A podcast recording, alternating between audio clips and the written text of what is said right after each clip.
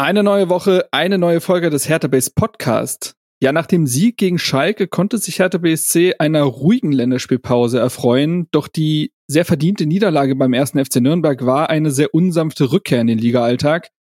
Wir analysieren das enttäuschende 1 zu 3, gehen auf die Vertragsverlängerung von Martin Winkler ein und besprechen auch die zweite Folge der Hertha-Doku. Let's go! Hallo Hertha-Fans! Das ist der Hertha Base Podcast mit Lukas Kloss und Marc Schwitzky.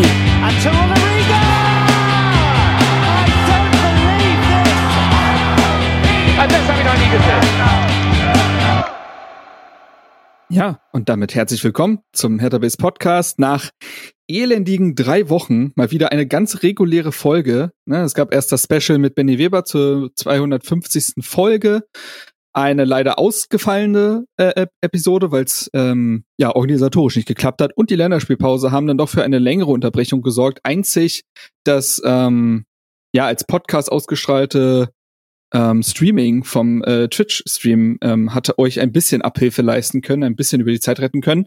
Da haben wir auch das Feedback bekommen, dass ihr zu 75 Prozent, die die abgestimmt haben, möchten, dass das auch weiter als Audio hochgeladen wird, werden wir in Zukunft beherzigen. Dazu aber bestimmt später mehr. Erstmal stelle ich die Leute vor, die heute dabei sind. YouTube-Gucker, Guckende sind im Vorteil, sie wissen es schon. Alle, die zuhören, mit dabei zum einen Chris, grüß dich. Hallo zusammen, hi. Schön, dass du mal wieder dabei bist und schön, dass du mal wieder dabei bist, Steven. Ja, freut mich. Ist Wahnsinn. eine Weile her. Ja, das ja. letzte Mal haben wir noch über Toni Leistner und seinen unsanften Beginn in Berlin gesprochen. Tatsächlich, ich erinnere mich noch, ja. Das war auch eine, eine, eine super Rolle, die ich da hatte, über Leistner zu reden. Ich weiß noch, wie du dir den Kopf danach zermarterst hast. Oh, war ich zu gestellt, war ich, war ich zu verkopft. Fand ich gar nicht und wir haben auch nicht ein Feedback ja, doch, war schon zu verkopft. Du warst vielleicht zu verkopft, aber man hat es dir doch verbal nicht völlig angemerkt. Es gab ja. auch kein Feedback dahingehend und jetzt bist du, jetzt bist du dir deiner Rolle ja wieder bewusster bestimmt und jetzt wird das alles laufen und so heiße Themen haben wir heute ja gar nicht. Also du kannst dich eigentlich zurücklehnen. Außer du möchtest den, weiß ich nicht, den Job von Paul Dardai fordern oder so. Da, da müssen wir nochmal gucken. Aber mal gucken, bleib dran. bleib dran, genau. So, Teaser, sehr gut. Ähm, ja, ich werde gar nicht so viel zu den Hausmitteilungen verlieren, denn Lukas kann heute nicht dabei sein, hat es sich aber nicht nehmen lassen, die Hausmitteilung für uns zusammenzufassen. Hat er alle extra für uns aufbereitet und da hören wir jetzt gemeinsam rein. Ich habe es auch noch nicht gehört, also wer weiß, was der uns, vielleicht erfahre ich auch noch was Neues, was so bei Hertha Base abgeht. Mal gucken. Wir hören rein. So, hallo Hertha-Fans. Ich bin heute ja nicht bei der Folge dabei, aber ich möchte es mir nicht nehmen lassen, ein paar Hausmitteilungen an euch zu richten. Also bevor es jetzt um das ja, äh, schlimme Spiel in Nürnberg geht ähm, und um andere Themen, hier nochmal ein paar Hinweise in eigener Sache. Als allererstes Hinweis auf unseren WhatsApp-Kanal. Wir haben jetzt einen WhatsApp-Kanal. Den Link findet ihr in unserem Linktree. Der ist überall verlinkt. Also guckt hier in die Folgenbeschreibung, guckt auf der Homepage eigentlich findet ihr den Linktree überall. Auch im Twitter-Profil ist er verlinkt und ja, also findet ihr. Mhm, ansonsten auch einfach nach Hertha Base suchen bei WhatsApp, bei den Kanälen. Und da werden wir jetzt einfach immer euch informieren, wenn irgendwas von uns äh, an den Start geht. Also sei es ein Podcast, sei es ein Stream, sei es ein Artikel von Marc ähm, bei Sport 1 oder RBB egal was, äh, was wir euch vielleicht auch empfehlen wollen ähm, für Dinge. Also da schaut gerne vorbei, meldet euch da an. Ihr könnt auch, glaube ich, so ein Alert einstellen, dass ihr immer benachrichtigt werdet, wenn, ähm, wenn da eine, ähm, ja, eine Nachricht kommt. Insofern dann verpasst ihr nichts mehr. Dann gibt's äh, Zuwachs im Hertha Base Team und zwar begrüßen wir Konstantin bei uns und äh, der wird sozusagen auch ein Videograf bei uns, genauso wie es Marco auch ist. Marco kennt ihr ja auch schon aus einigen Podcasts hier und Konstantin wird auch äh, Videoschnitt bei uns ähm, ja übernehmen. Zum einen, weil wir dann Backup haben, das ist äh, eine super Sache und zum anderen, weil wir ja auch noch ein paar neue Sachen an den Start bringen wollen. Also wir wollen ja zum Beispiel jetzt auch ähm, dann regelmäßiger streamen und das auch per Highlights auf YouTube bringen. Und da wird uns ähm, Konstantin äh, unter die Arme greifen und wir werden halt mit Marco und ihm so ein bisschen ja, versuchen zu entwickeln, was wir da an Videocontent äh, wieder noch ein bisschen cooler werden kann. Und ja, da freuen wir uns ganz äh, doll. Konstantin hat sich auch einfach bei uns gemeldet, hat gesagt, hey, ihr habt auch irgendwie mal gesagt, ihr braucht da Unterstützung. Ähm, ich kann das, äh, ja, ich hab Bock, äh, let's go. Und ja, dann haben wir uns jetzt letztens mal ein bisschen äh, unterhalten und ja, wir freuen uns ganz doll, dass er jetzt äh, an Bord ist und ähm, ja, und ihr könnt euch, glaube ich, auch freuen über Videocontent und Punkt. ähm, dann nochmal ein großes Danke, das hatte Marc schon äh, in seinem Stream letzte Woche äh, gesagt.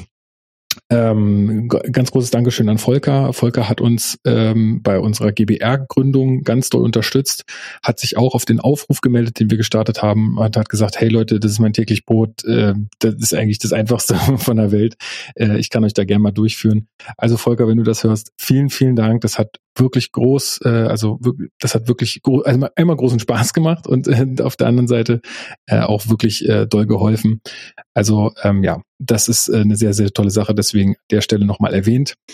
Und ähm, dann möchte ich noch zum, ähm, zum letzten äh, Podcast in Anführungsstrichen. Es ist ja sozusagen ein neues Format in diesem Podcast-Feed. Ihr habt es vielleicht gesehen. Wir nennen es Hertha Base Streamed. Ähm, das ist sozusagen einfach der Inhalt der Streams von Marc nochmal als Podcast äh, hochgeladen. Ähm, wir werden nochmal ein bisschen ausbaldowern, ob wir das dann geschnitten oder ungeschnitten hochladen. Viele positive Stimmen kamen da von euch, die, denen es sehr gut gefallen hat. Äh, manche haben auch gesagt, naja, sie brauchen es jetzt nicht so, weil auch die, die Sounds irgendwie nerven und so. Das mit den Alerts, also bei Twitch gibt's ja immer so ein Alert, wenn irgendjemand äh, folgt oder abonniert, dann kommt immer irgendein irgendein Sound. Wir werden mal gucken, entweder wir stellen die aus oder wir werden irgendwas nehmen, was angenehmer im Hintergrund zu hören ist. Ähm, das ist nämlich total fair, die Kritik. Das, das stresst wirklich einfach, äh, wenn man da nicht live mit dabei ist. Deswegen, ähm, ja, wir gucken mal. Aber viele von euch äh, haben gesagt, dass, dass sie das cool finden.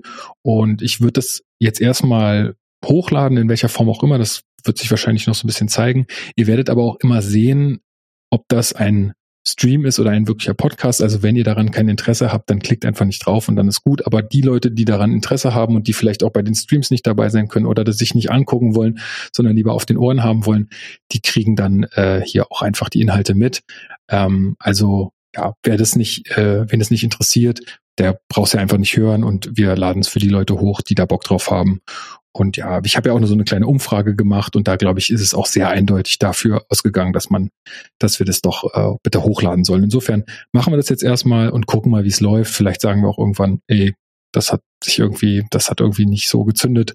Dann auch völlig fair. Genau, Punkt. Dann habe ich noch eine kleine Ankündigung zu machen und zwar, ähm, sobald wir die 2000 Abos auf YouTube erreichen, werde ich eine ganze Folge Hertha Base Podcast nur auf Berlinerisch machen. Das verspreche ich euch jetzt ja an der Stelle. Und ähm, ja, also abonniert da noch ordentlich rein. Äh, rein. Das ist äh, nicht mehr weit bis 2000 Abos. Also äh, ab mal auf YouTube und dann da mal raufklicken.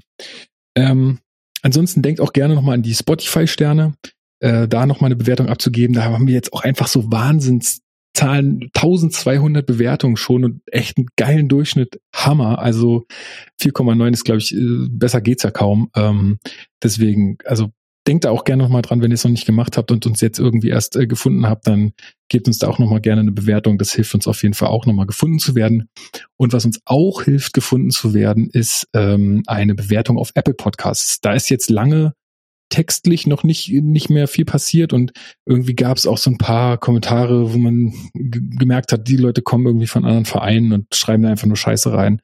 Ähm, also würde es uns helfen, wenn ihr da einfach nochmal eine ja, freundliche, aber meinetwegen auch kritische Rezension hinterlasst. Ähm, ja, also einfach bei Apple Podcast, wer das nutzt und wer da ähm, rezensieren kann, der kann das auch an der Stelle gerne noch äh, tun. Ansonsten, äh, was haben wir noch auf dem Zettel? Genau, ähm, dann nochmal vielen Dank. Ich weiß nicht genau, wie Ihr Name war, aber wir waren ja auch auf der ähm, äh, Mitgliederversammlung unterwegs, Marc und ich, und wurden auch da äh, angesprochen von einer äh, netten Frau, die äh, gesagt hat, ich muss euch jetzt mal sagen, dass ich euren Podcast so geil finde. Und ach, das ist immer, ihr wisst ja, wir sagen es ja auch öfter hier, es ist einfach immer herzerwärmend und wir sind immer beide so ein bisschen, äh, okay, cool. und wissen nicht so richtig, was wir sagen sollen. Aber das auch an der Stelle nochmal vielen, vielen Dank für ähm, die motivierenden Worte. Einfach äh, mega.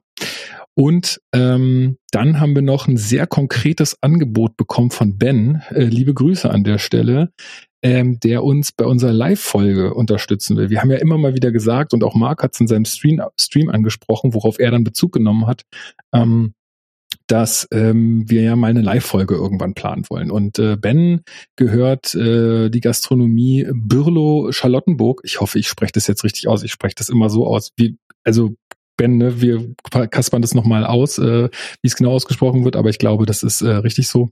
Ähm, äh, also in Bürloch Charlottenburg hat er uns angeboten, da äh, die Live-Folge zu machen. Wir, es ist alles noch nicht, ähm, noch nicht safe, aber wir quatschen mal mit ihm und gucken mal, was wir da auf die Reihe kriegen und wann wir das vor allen Dingen auf die Reihe kriegen. Und ja, aber ey, das ist auch äh, so, also wir haben uns so gefreut darüber, weil ja, sowas braucht's einfach, um solche Dinge dann anzuschieben. Genauso wie mit Konstantin jetzt, ähm, dass wir dann irgendwie mehr machen können, weil wir einfach Unterstützung bekommen. Und das ist ganz großartig, dass ihr das möglich macht auch. Und ähm, ja, wir hoffen, dass wir dann bald äh, mal irgendwie live mit euch in Kontakt kommen können, auch äh, mal ein Bierchen trinken und ein bisschen Folge aufnehmen und ihr könnt mal ein bisschen zu Wort kommen und das, da freue ich mich schon ganz doll drauf. Also äh, auch da bleibt auf dem Laufenden ähm, beziehungsweise hört hier rein und ihr kriegt alle Infos und ihr werdet es nicht verpassen. Genau. Dann wünsche ich euch jetzt ganz, ganz viel Spaß mit Marc und dem Rest der Bande ähm, bei der Folge, auch wenn das Ergebnis ja eher so semi-spaßig war. Aber ich glaube, es wird ähm, allen wieder gut tun, da drüber hinwegzukommen. Ähm, nur noch mein, ähm, ja, meine Worte ähm, für die Woche. Bleibt gesund, bleibt sauber, bleibt ähm, fröhlich und ähm, hau he, Hertha BSC. So, danke, dass ihr eingeschaltet habt. Das war Hertha Base Folge 251. Nein.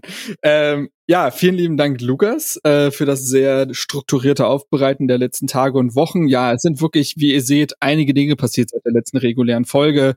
Ähm, da nochmal ein herzliches Willkommen. Konstantin im Team, da freue ich mich auch sehr drauf, dass er dann möglich machen wird, dass wir noch mehr Videocontent bringen können zu den äh, Twitch-Folgen. Episho Twitch hat sich leider nicht durchgesetzt als Nachschlag. Gut, muss jeder selbst wissen, finde ich. Ich dachte, das wäre ein Renner. Ähm, dann übrigens ja, äh, für ja. die, die das Video nicht sehen, das ist nicht gut angekommen. Die Idee. Es ist fantastisch angekommen. Also Chris kann immer, also Chris meldet sich, weil er immer noch am Lachen ist. Also, mhm. ne? So. Mhm. Ähm, dann ganz wichtig, bitte nicht abonnieren bitte abonniert uns nicht auf YouTube. Ich will die 2000 Abonnenten. Ich brauche die gar nicht. Ich bin, ich bin mit 1999, bin ich total glücklich. Wisst ihr? Da müssen wir gar nicht hin, um äh, das Berlinern zu, ja, vermeiden. Nein, Scherz. Äh, das, das will ich sehen, wie Lukas das eine Folge durchhält. Abgesehen davon, kann Lukas das? Ich das bin jetzt von dem, von dem, also von seinem Exempel, weiß ich nicht wirklich. Das ist nicht final das, beurteilen. Allein dafür brauchen wir diese Folge, um dieses Experiment einmal über anderthalb bis zwei Stunden uns anhören zu können. Ähm, so, nächste Geschichte. Ja, es war wirklich krass. Also Lukas und mir ist eine Person begegnet, also eine äh, Hörerin ist uns auf der Mitgliederversammlung begegnet, die uns gemeinsam angesprochen hat. Das war wahnsinnig nett. Und ich hatte, glaube ich, noch fünf weitere Begegnungen ähm, mit Hörern oder Hörerinnen oder Leser und Leserinnen, und das war jedes Mal wahnsinnig angenehm, muss man wirklich sagen. Das zeigt immer auch nochmal dieses Verhältnis von, ja, es gibt im Internet äh, böse Kommentare und böse Foreneinträge und so weiter, aber die, die es ernst meint, die kommen, das sind meistens die Freundlichen, die dann auf einen zukommen. Das äh, setzt auch alles immer noch mal ein bisschen ins Verhältnis. Und ja, zur Live-Folge kann ich auch noch gar nicht mehr sagen. Hätte gar nicht gedacht, dass Lukas schon so ausschweifend erzählt, aber ist auch gar kein Problem. Wie gesagt, da haben wir noch gar nichts Spruchreifes. Ben, liebe Grüße an der Stelle wir quatschen mal und das wäre wirklich fantastisch. Also äh, Steven hatte auch schon ganz große Augen, als das, äh, als das Lokal erwähnt wurde. Ja, tatsächlich ist das, äh, also das ist fünf Minuten von mir entfernt zu Fuß. Hm. Und das ist ganz neu. Da war früher ähm, das Harp drin. Ähm, ich habe von vielen Leuten gehört, die mochten das nicht so. Ich mochte das, weil das halt, ich stehe halt auf Irish Pubs. Mm. Kann jetzt vielleicht drüber, das war halt sehr groß, der Laden und die Küche, ja, weiß ich nicht, aber man muss ja auch nicht zwingend da was essen. Aber da war immer Live-Musik samstags und da habe ich einige spaßige äh, Abende verbracht. Ähm, deswegen fand ich das erstmal schade, dass die raus sind. Habe jetzt aber auch gehört, dass es äh, Birlo da ist und äh, kenne auch jemanden, der bei der, da gab es halt eine, ein Opening vor, keine mhm. Ahnung, zwei Wochen oder so. Und da hat mir auch jemand äh, sehr positiv von dem, von dem Besitzer, von dem Inhaber erzählt, was dann offensichtlich Ben ähm, also, er ist, auf jeden Fall Teil des Teams. Ich war auf der Website, Teil, ja. das ist ein größeres Team und er ist, glaube ich, okay. einer von vier oder fünf. Okay, gut. Ähm, ja, aber da es da auch irgendwie eine Härteaffinität gibt, äh, mm. war das wahrscheinlich dann derjenige. Also ja, wenn ich so oder so auf jeden Fall, hatte ich eh vor, da mal vorbeizugucken und wenn das dann da irgendwie klappt, coole Sache. Absolut, absolut. Und was auch coole Sachen sind, besprechen wir jetzt in den Hertha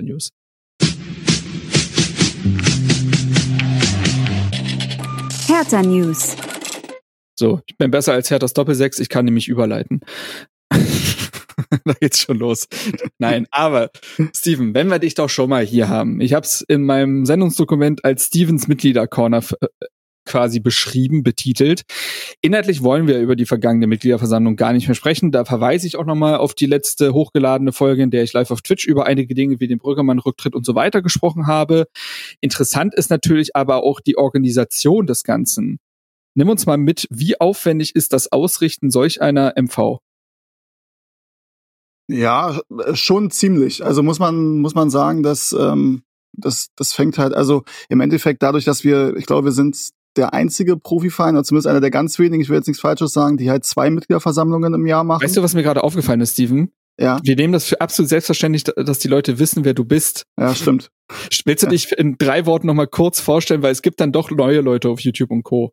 Ja, stimmt, völlig richtig. Ähm, ich bin Steven Redetzky und äh, ich leite seit dem 1.1. dieses Jahres die äh, Mitgliederbetreuung, das Team der Mitgliederbetreuung ähm, bei Hertha BSC äh, war, glaube ich, das erste Mal bei Hertha Base im Podcast. Das muss so ziemlich genau vier Jahre her sein. Also es war 2019, das war vor Corona auf jeden Fall.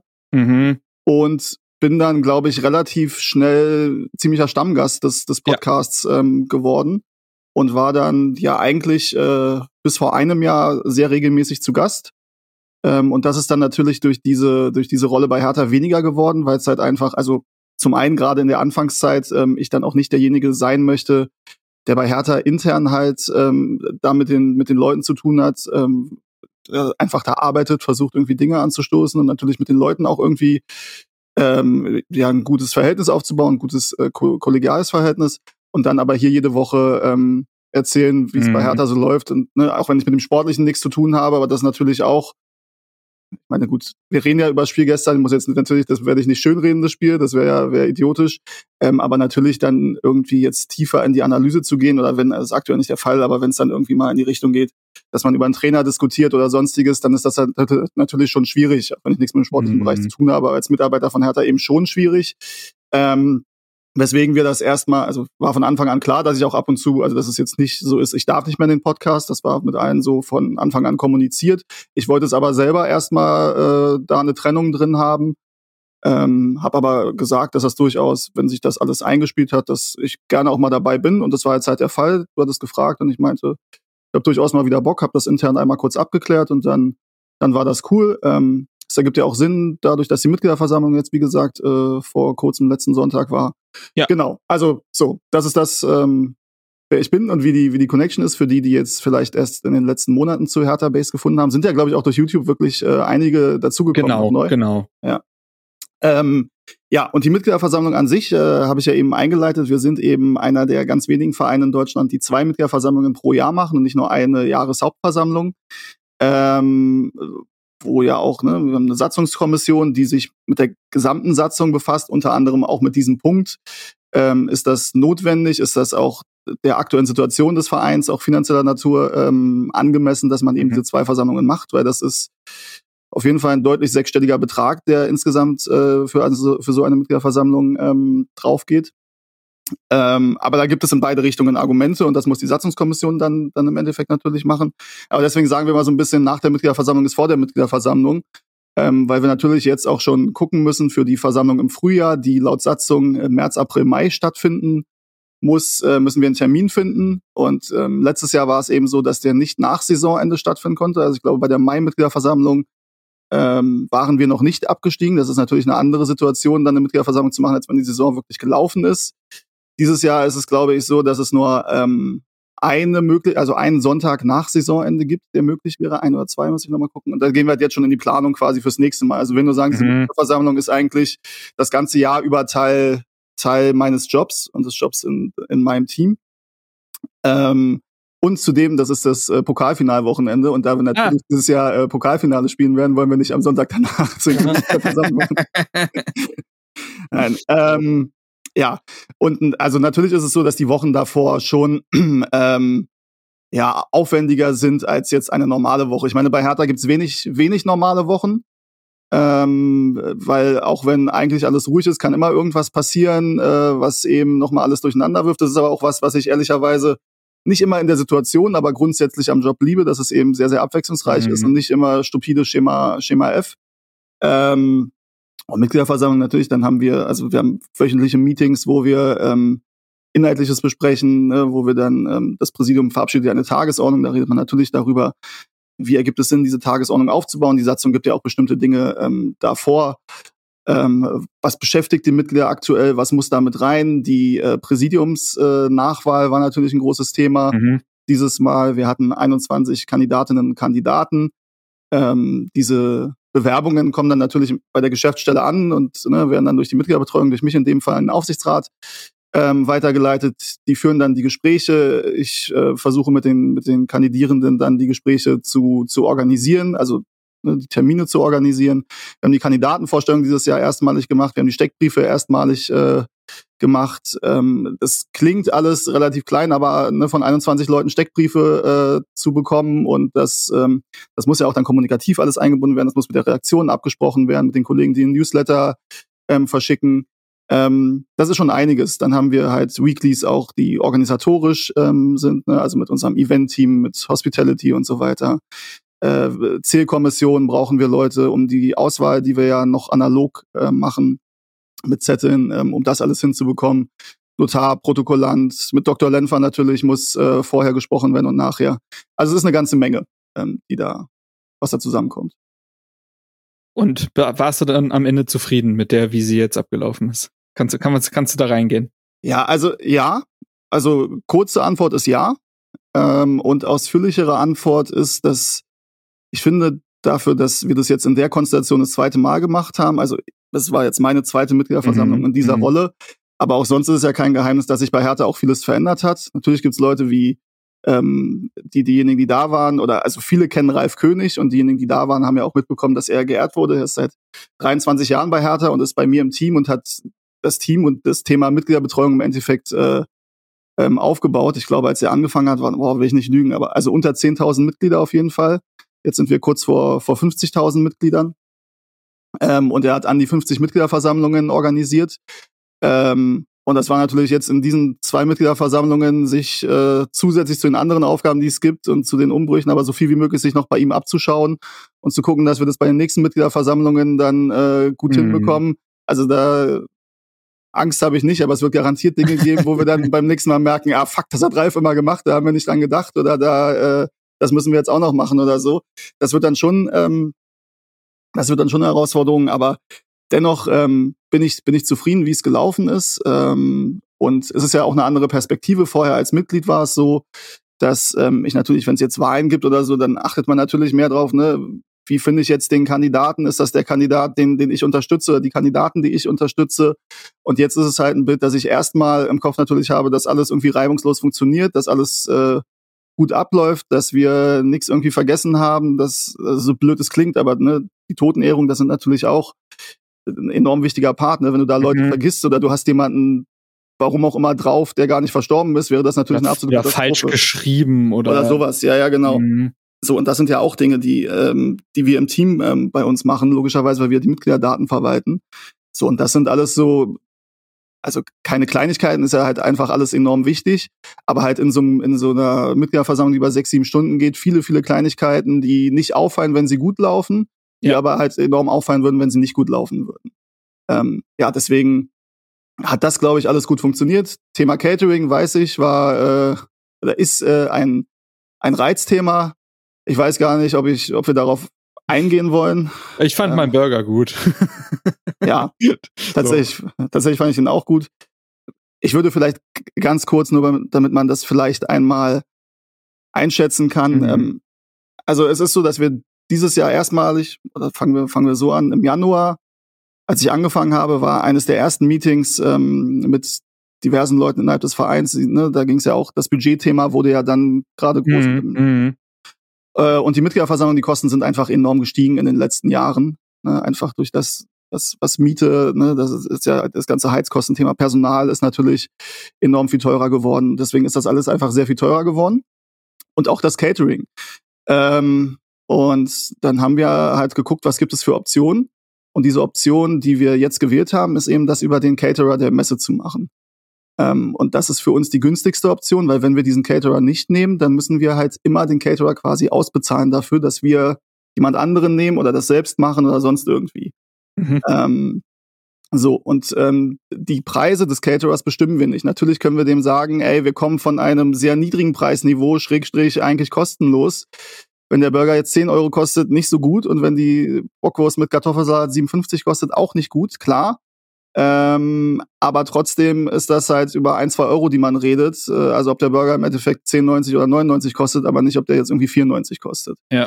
Ähm, und wenn wir das eben alles selbst machen würden mit den Keglern, ich weiß, dass das große Beliebtheit hat und dass es auch charmanter ist, wenn der Verein das selbst macht und die Abteilungen mit einbezieht. Absolut, haben wir alles wirklich auch diskutiert es ist eben so, dass auch wenn die Kegler das machen, brauchen wir natürlich trotzdem noch ähm, Servicepersonal und Logistiker, die sich mit der mit der Thematik einfach auskennen. Ne? Die wissen, wann musst du irgendwie Ware äh, reinräumen, rausräumen, Getränke und so weiter. Ähm, die wir müssen die Ware natürlich auch einkaufen, auch das kostet Geld. Wir müssen Kühlhäuser anmieten der Messe, das kostet Geld und so weiter und so fort. So dass das im Endeffekt bei der Methodik, wie wir es jetzt gemacht haben, trotz der Gutscheine, die wir ausgegeben haben, weil wir eben dieses Preisniveau ein bisschen abfedern wollten. Deswegen haben wir insgesamt sechs Euro Gutscheine verteilt pro Mitglied. Ähm, und wir haben etwa 20.000 Euro gespart und das ist ähm, natürlich kannst du sagen, wenn du guckst, was ein Profifußballer verdient, ja, ich weiß, ich kenne die Argumentation. So kann ich aber halt nicht denken, weil ich mein Budget zu verantworten habe und da sind halt keine Profispielergehälter drin. Und da machen 20.000 Euro tatsächlich einen, einen Unterschied, gerade wenn man das dann zweimal im Jahr macht. So, und fürs nächste Mal gucken wir, da will ich jetzt keine Prognosen abgeben, ähm, dass es nicht wieder kostenlos sein wird oder nicht so, wie es davor war. Das das ist so, das kann man mit, äh, mit Sicherheit sagen. Wie wir es genau machen, äh, da sind wir schon auch ähm, ja, selbstkritisch genug, um zu wissen, dass es nicht so, dass es nicht alle super gefunden haben, aber wir müssen einfach gucken und ja, also ne, da bitte ich einfach um Verständnis, ähm, dass wir uns so, solche Entscheidungen nicht leicht machen. Ähm, ja, aber es gab eben Gründe, das so zu machen, wie es gemacht wurde. Jetzt habe ich hier über kritische Aspekte gesprochen, nicht so viel über positive Aspekte, ne? Aber es war mir mal ein Anliegen. Ja, wenn also, du über was Positives reden willst, können wir auch über Exilherzana reden bei äh, Mitgliederversammlung. Lassen wir das. Ähm, ui, da kam der Blick rüber geschossen. Nein, äh, was tatsächlich ganz nett war, war ja auch, wie die Halle genutzt wurde, äh, in der die Catering-Möglichkeiten waren. Äh, denn da stand ja zum Beispiel auch der Mannschaftsbus, wobei ich da, ich bin, man durfte durch den Mannschaftsbus laufen es war unterwältigend. Ja. Also, also ja. ich dachte, da steht jetzt ein Jacuzzi oder so im Mannschaftsbus. Nein, aber tatsächlich ein bisschen Komfort habe ich mir schon vorstellen können. Das ist ein Flixbus. Also. Echt? Kaugummis ja, auf den Sitzen und alles? So, nee. Wobei das ganz lustig wäre, um nochmal zu gucken, wer seinen Platz sauber hält und wer nicht. Ähm, aber nee, tatsächlich das nicht. Aber ähm, Nee, aber ich habe, was ich mir dann vorgestellt habe, ist wie so ein Seevolk oder so, so den Busfahrer die ganze Zeit die äh, Auswärtsfahrt nervt, ob man jetzt einen Film gucken darf oder nicht oder so. Das fände ich ganz lustig von der Vorstellung. Aber ja, das war unterwältigend und äh, Feedback, ich will meinen Kaffee mit in die Halle nehmen, Steven. Mach das mal möglich. Das kann ja wohl nicht angehen. Hm. Weißt du, wie unangenehm es war, dass ich mir Cappuccino, Cappuccino exen musste? das ist jetzt und nicht zumutbar. Nein, aber reden wir tatsächlich mal über positive Dinge und zwar über den Mitgliederzuwachs.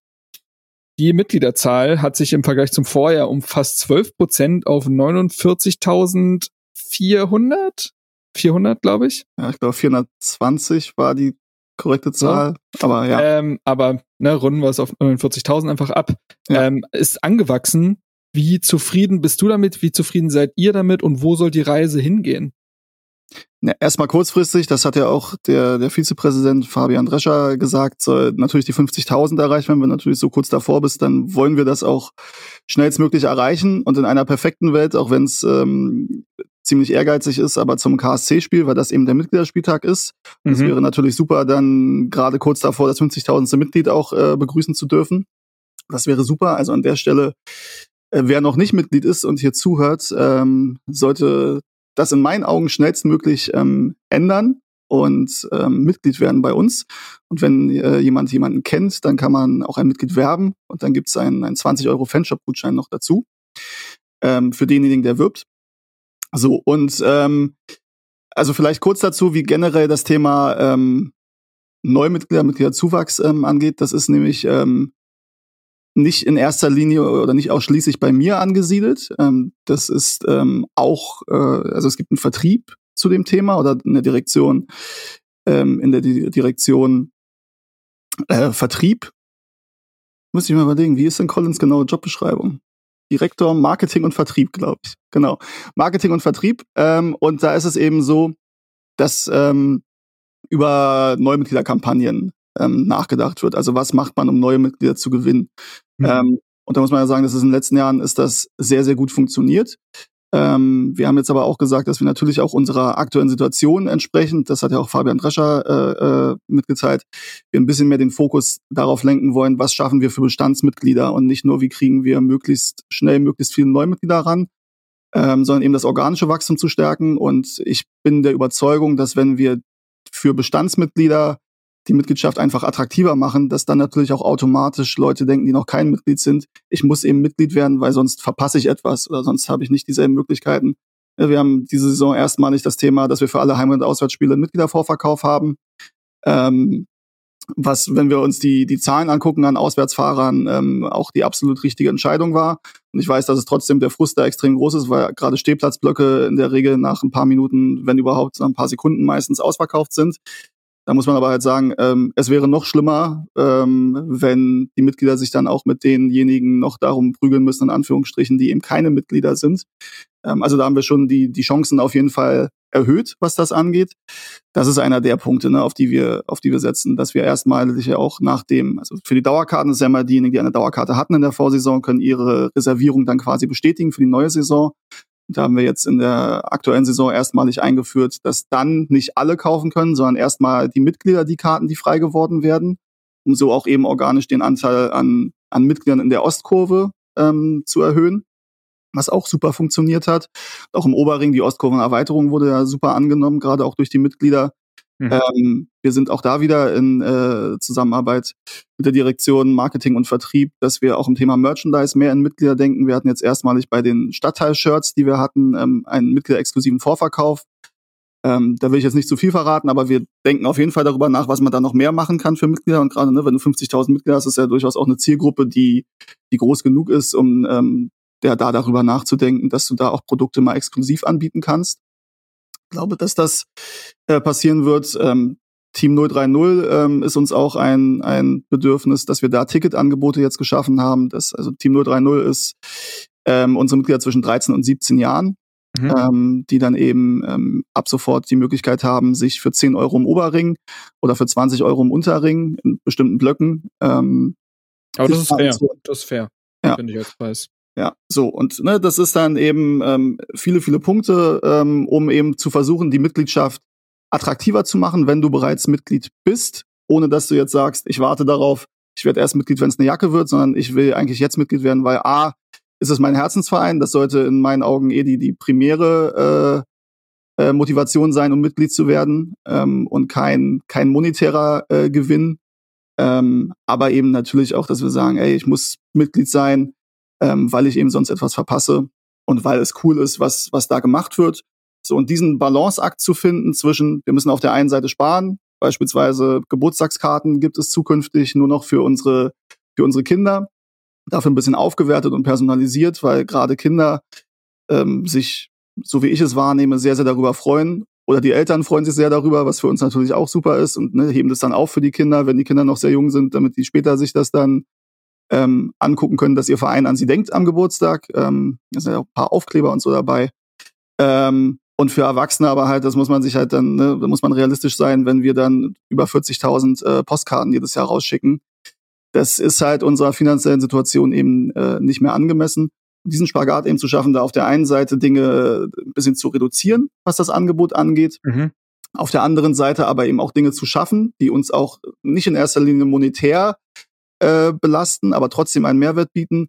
Diesen Balanceakt zu finden war somit die Hauptaufgabe, die, die ich äh, hatte zusammen mit den Kollegen ähm, aus dem Vertrieb und die wir, glaube ich, deswegen war die Mitgliederversammlung auch da für mich in diesem Punkt sehr, sehr wichtig. Da war ich wirklich auch äh, mit aufgeregt dann in dem Punkt mit Fabian Drescher, der ja dann äh, in Vertretung von, von Kai Bernstein durch die gesamte Mitgliederversammlung mehr oder weniger ähm, leiten musste, oder zumindest über mhm. den Part, den das Präsidium eben innehat. Ähm, ja, da war ich mit ihm aufgeregt. Ich finde, er hat das wirklich sehr, sehr gut gemacht, ähm, muss ich sagen, an der Stelle. Und äh, ja, bin, bin froh, dass ähm, das von den Mitgliedern, was ich bisher mitbekommen habe und auch auf der Mitgliederversammlung, es gab ja sogar Applaus, als gesagt wurde, die, die Geburtstagskarten kommen zukünftig per E-Mail. Habe ich nicht mitgerechnet, aber äh, Fabian auch nicht, wenn ich mir seine Reaktion auf der Bühne angeguckt habe, finde ich natürlich super. Ja, und das war so ein bisschen die, die Hauptaufgabe, die wir hatten in den letzten Monaten. Ähm, und da haben wir in Summe, finde ich, ähm, das, das ganz gut hinbekommen. Was auch eine neue Maßnahme ist bezüglich Mitglieder, besprechen wir jetzt. Und zwar, dass anscheinend ähm, zum einen alle Neuverpflichtungen automatisch auch Mitglieder im Verein werden, was eine schöne Sache ist. Zum anderen aber auch, dass Martin Winkler seinen Vertrag verlängert hat bis 2027 und nicht nur das, er hat gleichzeitig auch eine lebenslange Vereinsmitgliedschaft abgeschlossen. Das wird jetzt auch nichts äh, sein, was immer passieren wird. Das wird nur bei besonderer Verbundenheit der Fall sein, nehme ich an. Aber schöne Geste auf jeden Fall. Und da, Chris, jetzt hat lange Steven geredet und es waren auch sehr interessante Einblicke. Trotzdem möchte ich natürlich dich jetzt mal reinholen, denn du hast ja auch eine ganz besondere Bindung zum Martin. Du hast ihn ja nicht nur in Berlin spielen sehen, sondern auch in Mannheim. Und dementsprechend ist es doch mal eine geeignete Gelegenheit, um auch mal kurz über seine ja, jüngste Entwicklung zu reden. Jetzt hat er sich ja einen neuen Status mit diesem Vertrag auch ver verdient und erarbeitet. Ähm, kurz zu seinen, zu seinen Zahlen die möchte ich vorweg schicken. Er ist 2015 aus der Union-Jugend zu Hertha gekommen tatsächlich. Ähm, ist in Frank kommt aus Frankfurt-Oder. Hat im Mai 2021 sein Bundesliga-Debüt gefeiert. Das vergisst man sehr schnell. Ich äh, kann mich sogar noch dran erinnern, von Paul Dardai müsste er damals auch eingewechselt worden sein. Ähm, hat dann noch mal ein Jahr später paar Minütchen gespielt.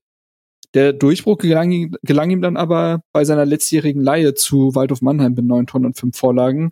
Chris, skizziert doch vielleicht für dich mal so ein bisschen seinen Weg seit dem quasi dann Sommer 22.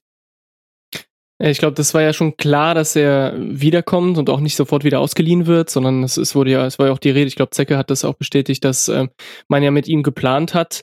Ähm, ob es jetzt in der ersten Liga oder zweite Liga wird, war mhm. ja noch mhm. unklar und dann wurde es dann doch die zweite Liga und damit eigentlich auch die Chance für Winkler, ähm, bei uns Stammspieler zu werden, weil ich glaube, in der ersten Liga mhm. wäre es sicherlich ein anderes Szenario gewesen und wahrscheinlich auch eine Nummer zu groß für, für, äh, für einen Start bei Hertha, sag ich mal.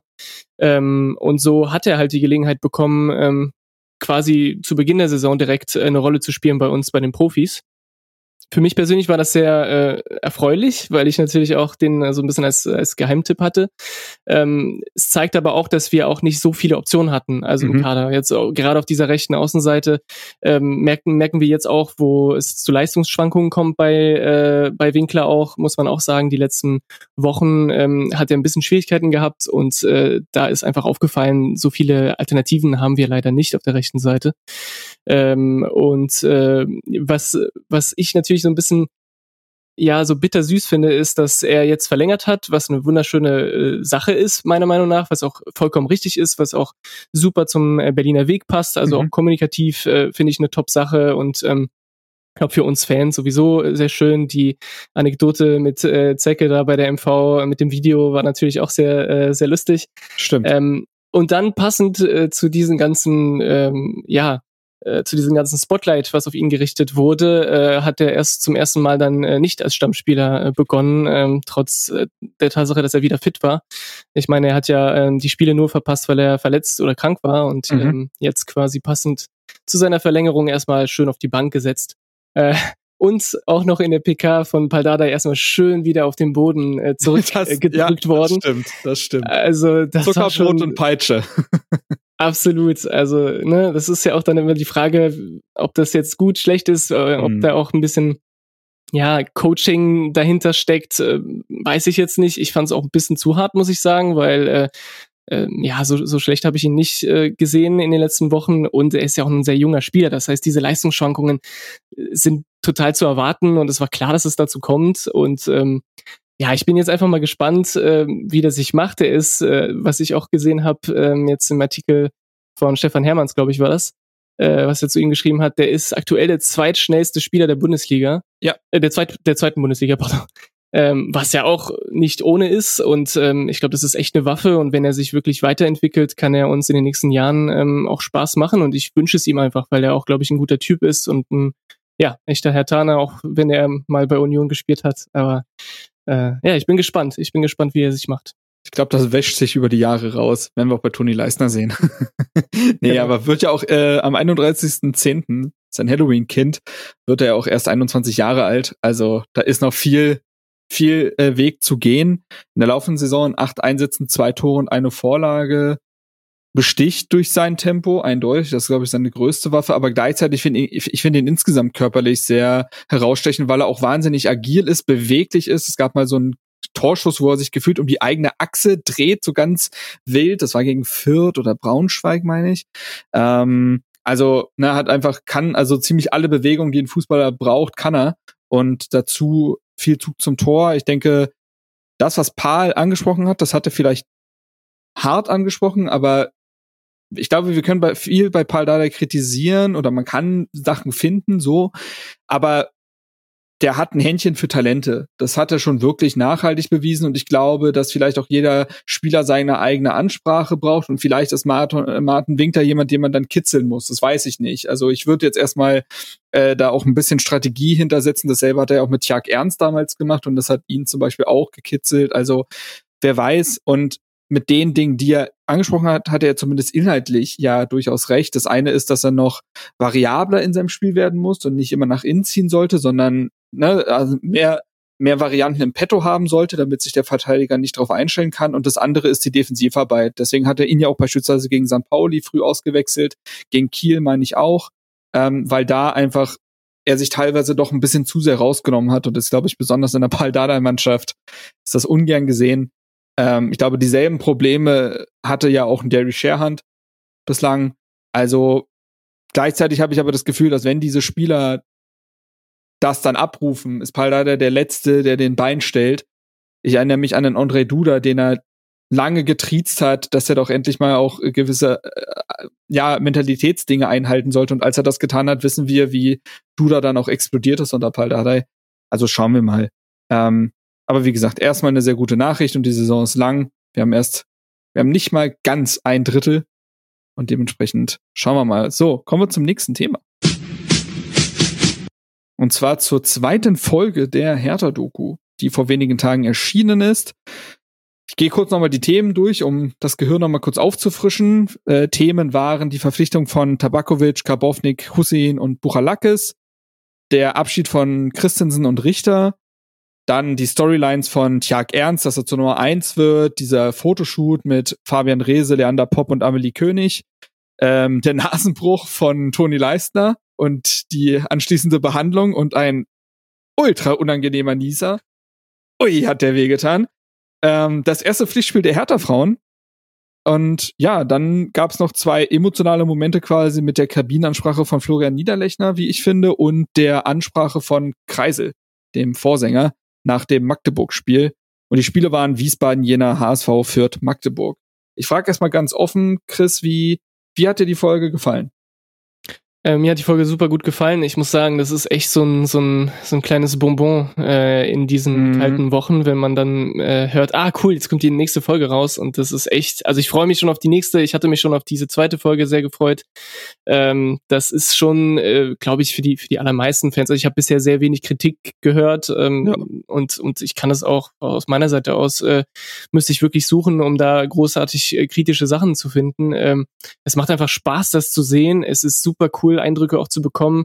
Man kommt den Spielern so ein bisschen näher, also auch menschlich gesehen. Mhm. Also ich, ich, da waren, da sind jede Menge Szenen dabei, wo, wo man schmunzeln musste, ne, wo man so ein bisschen äh, merkt, ach so, habe ich den gar nicht eingeschätzt, diesen, diesen Spieler oder diesen Typen, den ich sonst nur auf dem Platz oder äh, ja, irgendwie ähm, so im Hintergrund sehe, aber nie so wirklich. In Klammern John Joe Kenny und seine vielen Ansprachen. Ey, dass der Wortführer ne? ist. Also gut, Kenny, äh, ich habe keine besonders hohe Meinung von ihm, aber das ist schon, es ist schon klar zu erkennen, dass der, dass der sich da in der Kabine nicht versteckt, ne? Und dass mhm. er schon, äh, schon, ja, sich traut, was zu sagen. Aber auch, wie du gesagt hast, Niederlechner.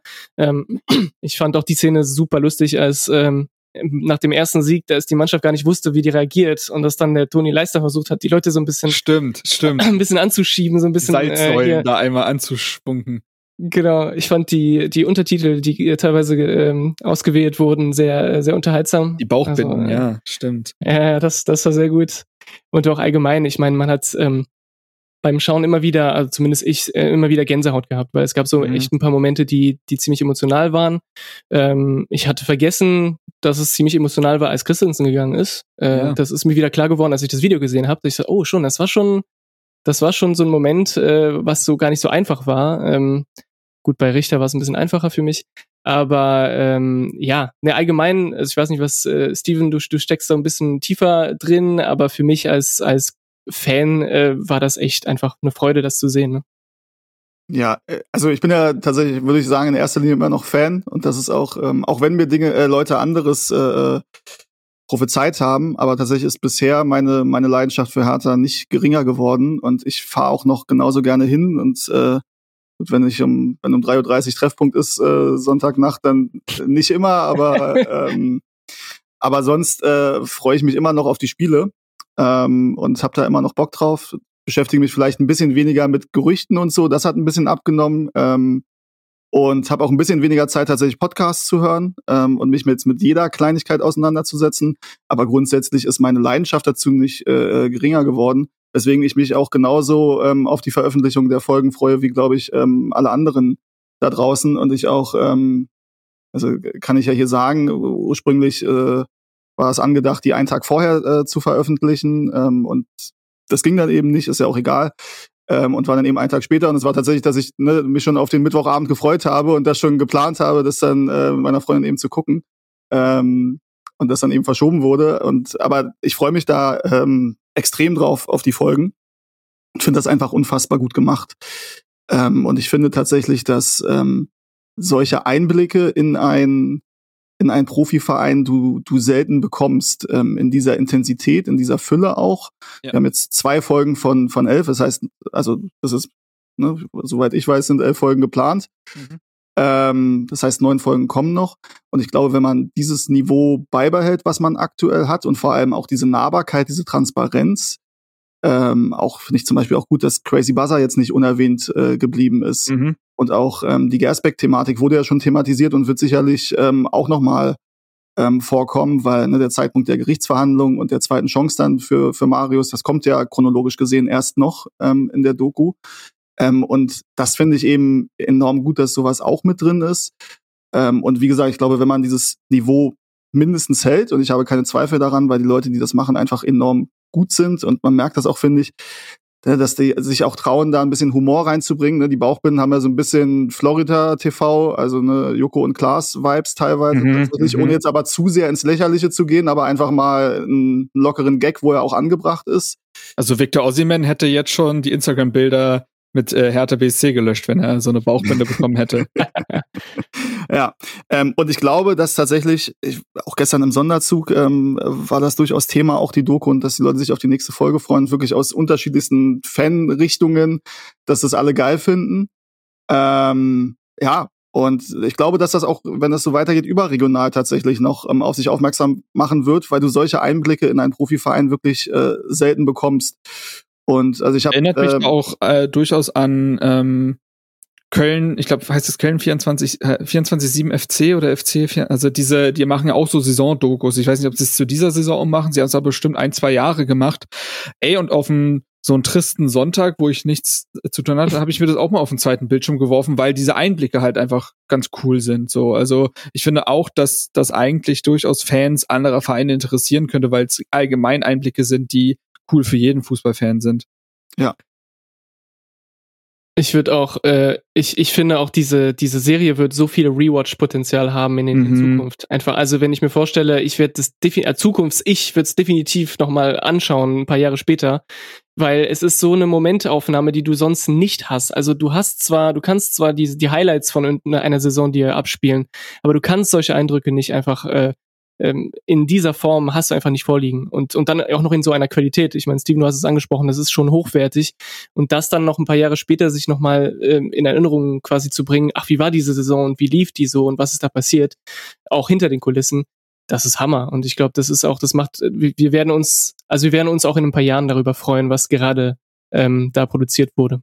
Glaube auch. Und dass das konsistent bleibt in seiner Qualität, davon bin ich auch überzeugt, weil ich die genau dieselben ähm, lobenden Worte für die zweite Folge habe wie für die erste. Das ist ein sehr gutes Erzähltempo. Ich finde es rein cinematografisch, also vom Handwerk her wunderbar festgehalten. Es sind schöne Einblicke, es sind tiefgehende Erzählungen über einzelne Personen.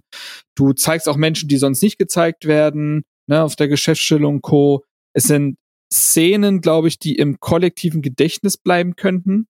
So und Dinge festzuhalten, wie beispielsweise die Rede oder die Ansprache von Kreisel nach dem Magdeburg-Spiel, sowas bleibt. Sowas bleibt und ähm, ja, dementsprechend hat das eine schöne Mischung aus teilweise Meme-Potenzial und dann wieder sehr Gänsehautmomenten und ich find's ähm, auch dann vielleicht auch bei aller journalistischen Distanz oder ähnlichem muss man anerkennen, wie bockstark diese Doku einfach ist. Und es ist auch, also ich habe auch äh, Sunderland Till I Die, hieß es, ne? Das war so mhm. die, glaube ich, war das die erste Netflix-Fußball-Doku? Ich glaube schon, ja. Also ich ja. wüsste jetzt nicht, was davor gewesen wäre. Ich muss mir übrigens noch Beckham angucken, das soll sehr gut sein. Ja, muss ich mir mhm. auch noch angucken. Und übrigens kommt auch eine Christoph Daum. Äh, ja, das Doku zündet mich auch an. Ja, da habe ich auch ja. ein bisschen Bock drauf. Ähm, ja. Genau, aber Sunderland I Die fand ich auch super. Ich habe, ich weiß gar nicht, wie viele Staffeln es mittlerweile gibt. Ähm, Boah, ich glaube nur zwei, oder? Gab's nicht, es gab nicht so viele, glaube ich. Guck noch mal nach, red mal weiter. Ja, ich glaube, ich habe nur die erste gesehen, fand das auch super und ich bin halt allgemein so ein so ein Sport-Doku-Fan ähm, und habe auch bei hier Man City und BVB reingeguckt. Das fand ich ehrlich gesagt nicht so geil, weil das halt einen sehr PR-lastigen Charakter mhm, äh, mhm. hatte. Ähm, und äh, gab ja auch durchaus Leute, die Befürchtung hatten, dass wenn ein Verein selbst sowas macht, dass das eben auch diesen Charakter hat. Ne, und dass natürlich du intern drauf guckst, dass du jetzt nicht wie ein, wie ein Volltrottelverein dastehst, ist ja auch ganz logisch. Ähm, aber es kann ja trotzdem auch authentisch sein. Ne? Und gerade diese, diese Gespräche als ähm, Maxi Fürst, ähm, unser Teammanager ähm, Haris Tabakovic am Flughafen abgeholt hat. Ja. Ne? Und du dann diese Szenen, das war jetzt nicht gestaged oder so, sondern das war halt einfach so ein Zwiegespräch. Und wenn er sagt, ne, wenn die auf Stadion zufahren, dass er sich freut und dass er ne, geguckt hat, welche Mannschaften alles in der zweiten Liga spielen und wie krass das ist und die Stadien und so. Das ist ja so, da merkst du einfach auf natürliche Art und Weise, dass die Leute Bock haben auf die zweite Liga. Und das ist ja was anderes, als wenn jemand in einem Kicker-Interview beispielsweise sagt, ja, die zweite Liga ist cool, da habe ich Bock drauf. Aber wenn du das so mitbekommst in diesem Zwiegespräch, das ist, finde ich, hat eine ganz andere Wertigkeit. Und also ne, aus diesen Gründen ist so eine Doku einfach Gold wert, meiner Meinung nach. Übrigens, an der Stelle muss ich einmal Werbung machen. Lukas hat ja auch ohne Ende Werbung gemacht.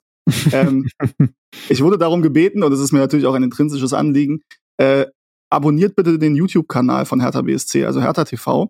Ja. Ähm, wir wollen die 100.000 knacken.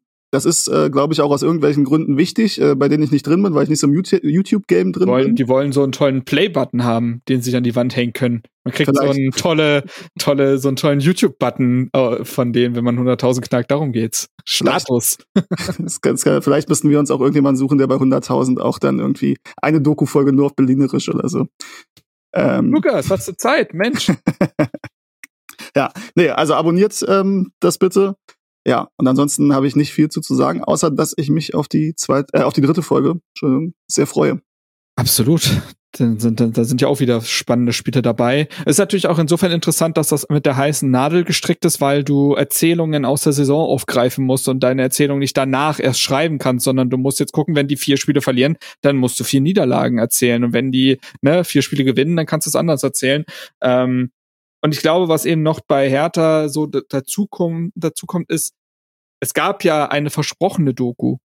Und die hat ja Erwartungen ausgelöst. Und ich glaube, mhm. es ist für den Verein sehr gut, diese Erwartungen jetzt selber zu füllen. So, weil ich glaube, das hatte, hatte ja schon einen Meme-Charakter, wie immer wieder diese Hertha-Doku angesprochen wird und so. Und ich glaube, das ist dementsprechend nochmal was Besonderes. Ähm, und jetzt würde ich aber sagen, kommen wir endlich zum sportlichen Teil dieser Folge.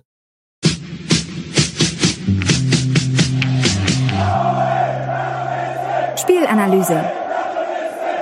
Wobei das erstmal glatt gelogen ist, weil wir doch erstmal über das Atmosphärische reden wollen. Steven, du warst in Nürnberg dabei. Sonntagmittag hast du, hast du dir das gegeben? Du hast schon gesagt, Treffpunkt gemütliche 3.30 Uhr? Ja, also zugegeben 3 Uhr, ich glaube 3.45 Uhr war Treffpunkt und der Zug ist um 4.20 Uhr äh, gefahren. Ähm, mit einer gewissen Routine, die ich ja äh, mittlerweile in diesen Dingen habe, bin ich dann natürlich nicht um 3.45 Uhr da, sondern schon kurz vor knapp. Das ähm, ist der ähm, Peter Pekarik der Auswärtsfahrten. Also, ja, ja, ja, tatsächlich vom Alter her einigermaßen hin, leider. ähm, nur, dass meine Werte vielleicht sogar mindestens auf seinem Niveau sind wie. Ui, äh, jetzt kommt wieder das Thema. Nein. Egal, ja. müssen wir jetzt müssen wir jetzt nicht aufräumen. Genau. Ähm, genau, Sonderzug ähm, bin ich äh, gefahren, zusammen mit einigen äh, Bekannten und Freunden, die auch hier äh, aus dem Podcast äh, bekannt sind. Misha unter anderem mhm. war, war mit dabei. Ähm, und äh, war erstmal ähm, für mich zumindest äh, eine, eine sehr entspannte Hinfahrt, weil es ja erstmal noch gefühlt drei Stunden dunkel war und äh, ich kann im Zug einfach nicht schlafen. Ich kann weder im Zug noch im Flugzeug schlafen, was halt echt oh. super, super nervig ist. Ähm, obwohl ich die Nacht, glaube ich, zwei Stunden oder so geschlafen habe. Weil, also, ich weiß nicht, wer das schafft, aber irgendwie um 21 Uhr ins Bett zu gehen und dann zu schlafen, das kriege ich einfach nicht hin. Ähm, hab's trotzdem versucht, hat nicht funktioniert ähm, und deswegen bin ich dann doch irgendwann mal ins Partyabteil rüber und äh, zu diversen anderen Leuten, die man halt so kennt, hab ein bisschen äh, mit den Leuten gequatscht. Grüße an äh, Nino an der Stelle. Ähm, ich habe mir tatsächlich den Namen gemerkt. Ich habe ihm noch gesagt, ich werde mir den Namen garantiert nicht merken können. Es tut mir leid, weil ich mit Namen so schlecht bin ähm, der mich als Champagner Steven angesprochen hat. Und also offensichtlich ein, ein langjähriger Hörer dann äh, an der Stelle. Liebe Grüße, konnte mir den Kann man das einführen, dass wenn Leute dich äh, Champagner Steven nennen, dass du mit denen Champagner trinken musst? Wenn vorhanden? Ja, wenn es kein Budget, also, kein Budget. Ja, wenn daran scheitert es halt, wenn er vorhanden wäre. Also im Sonderzug, also bisher hat sich da Champagner nicht durchgesetzt. Ähm, ich bezweifle, dass das noch kommt, ehrlicherweise. Vielleicht muss ich mir äh, dann immer eine Flasche einpacken, aber es gibt ein Glasflaschenverbot auch im Zug. Aber dann packe ich die halt in, eine Plastikflasche. Den Champagner ist auch, das ist auch okay. Ähm, den Namen konnte ich mir auch nur merken, weil er meinte wie Nino de Angelo. Ähm, und das konnte ich mir dann. Äh, Klar, die nimmst du mit. Ja. Ähm, nee, und dann halt diverse Gespräche geführt und eine, eine sehr gute sehr gute Stimmung, irgendwann äh, recht früh in, in Nürnberg angekommen, 10.30 Uhr oder so, glaube ich, irgendwie in die Richtung. Und dann zur Messe und von da gelaufen, ähm, noch ein paar Karten losgeworden, die irgendwie dann doch übergeblieben ähm, sind. Ja, und dann ähm, in den Block rein und es war so eine, es war so eine Stimmung eigentlich von allen, dass man dachte, also es ist wirklich eine positive Stimmung, als wenn eigentlich seit Monaten alles super läuft. Mhm. Ähm, und schon, Spiel ist wichtig, aber ich glaube, alle waren relativ optimistisch, dass das schon funktionieren kann. Ich war nicht ganz so optimistisch. Ich hatte vorher ein, ein Unentschieden ähm, getippt. Nürnberg ja auch äh, sehr heimstark. Glaube ich, seit einem halben Jahr kein, kein Heimspiel mehr verloren. Ähm, und ich empfand es halt auch so, dass ähm, durchaus unsere Auftritte in, in Kiel und Gelsenkirchen, dass wir da auch ein bisschen Glück hatten, dass wir da mit Siegen rausgegangen sind. Ähm, ja, und leider hat sich dann das Negative bewahrheitet. Ähm, und das Spiel ist eben eher in eine negative Richtung gedriftet. Bevor wir ins Sportliche kommen, wie ist denn das Max-Morlock-Stadion so?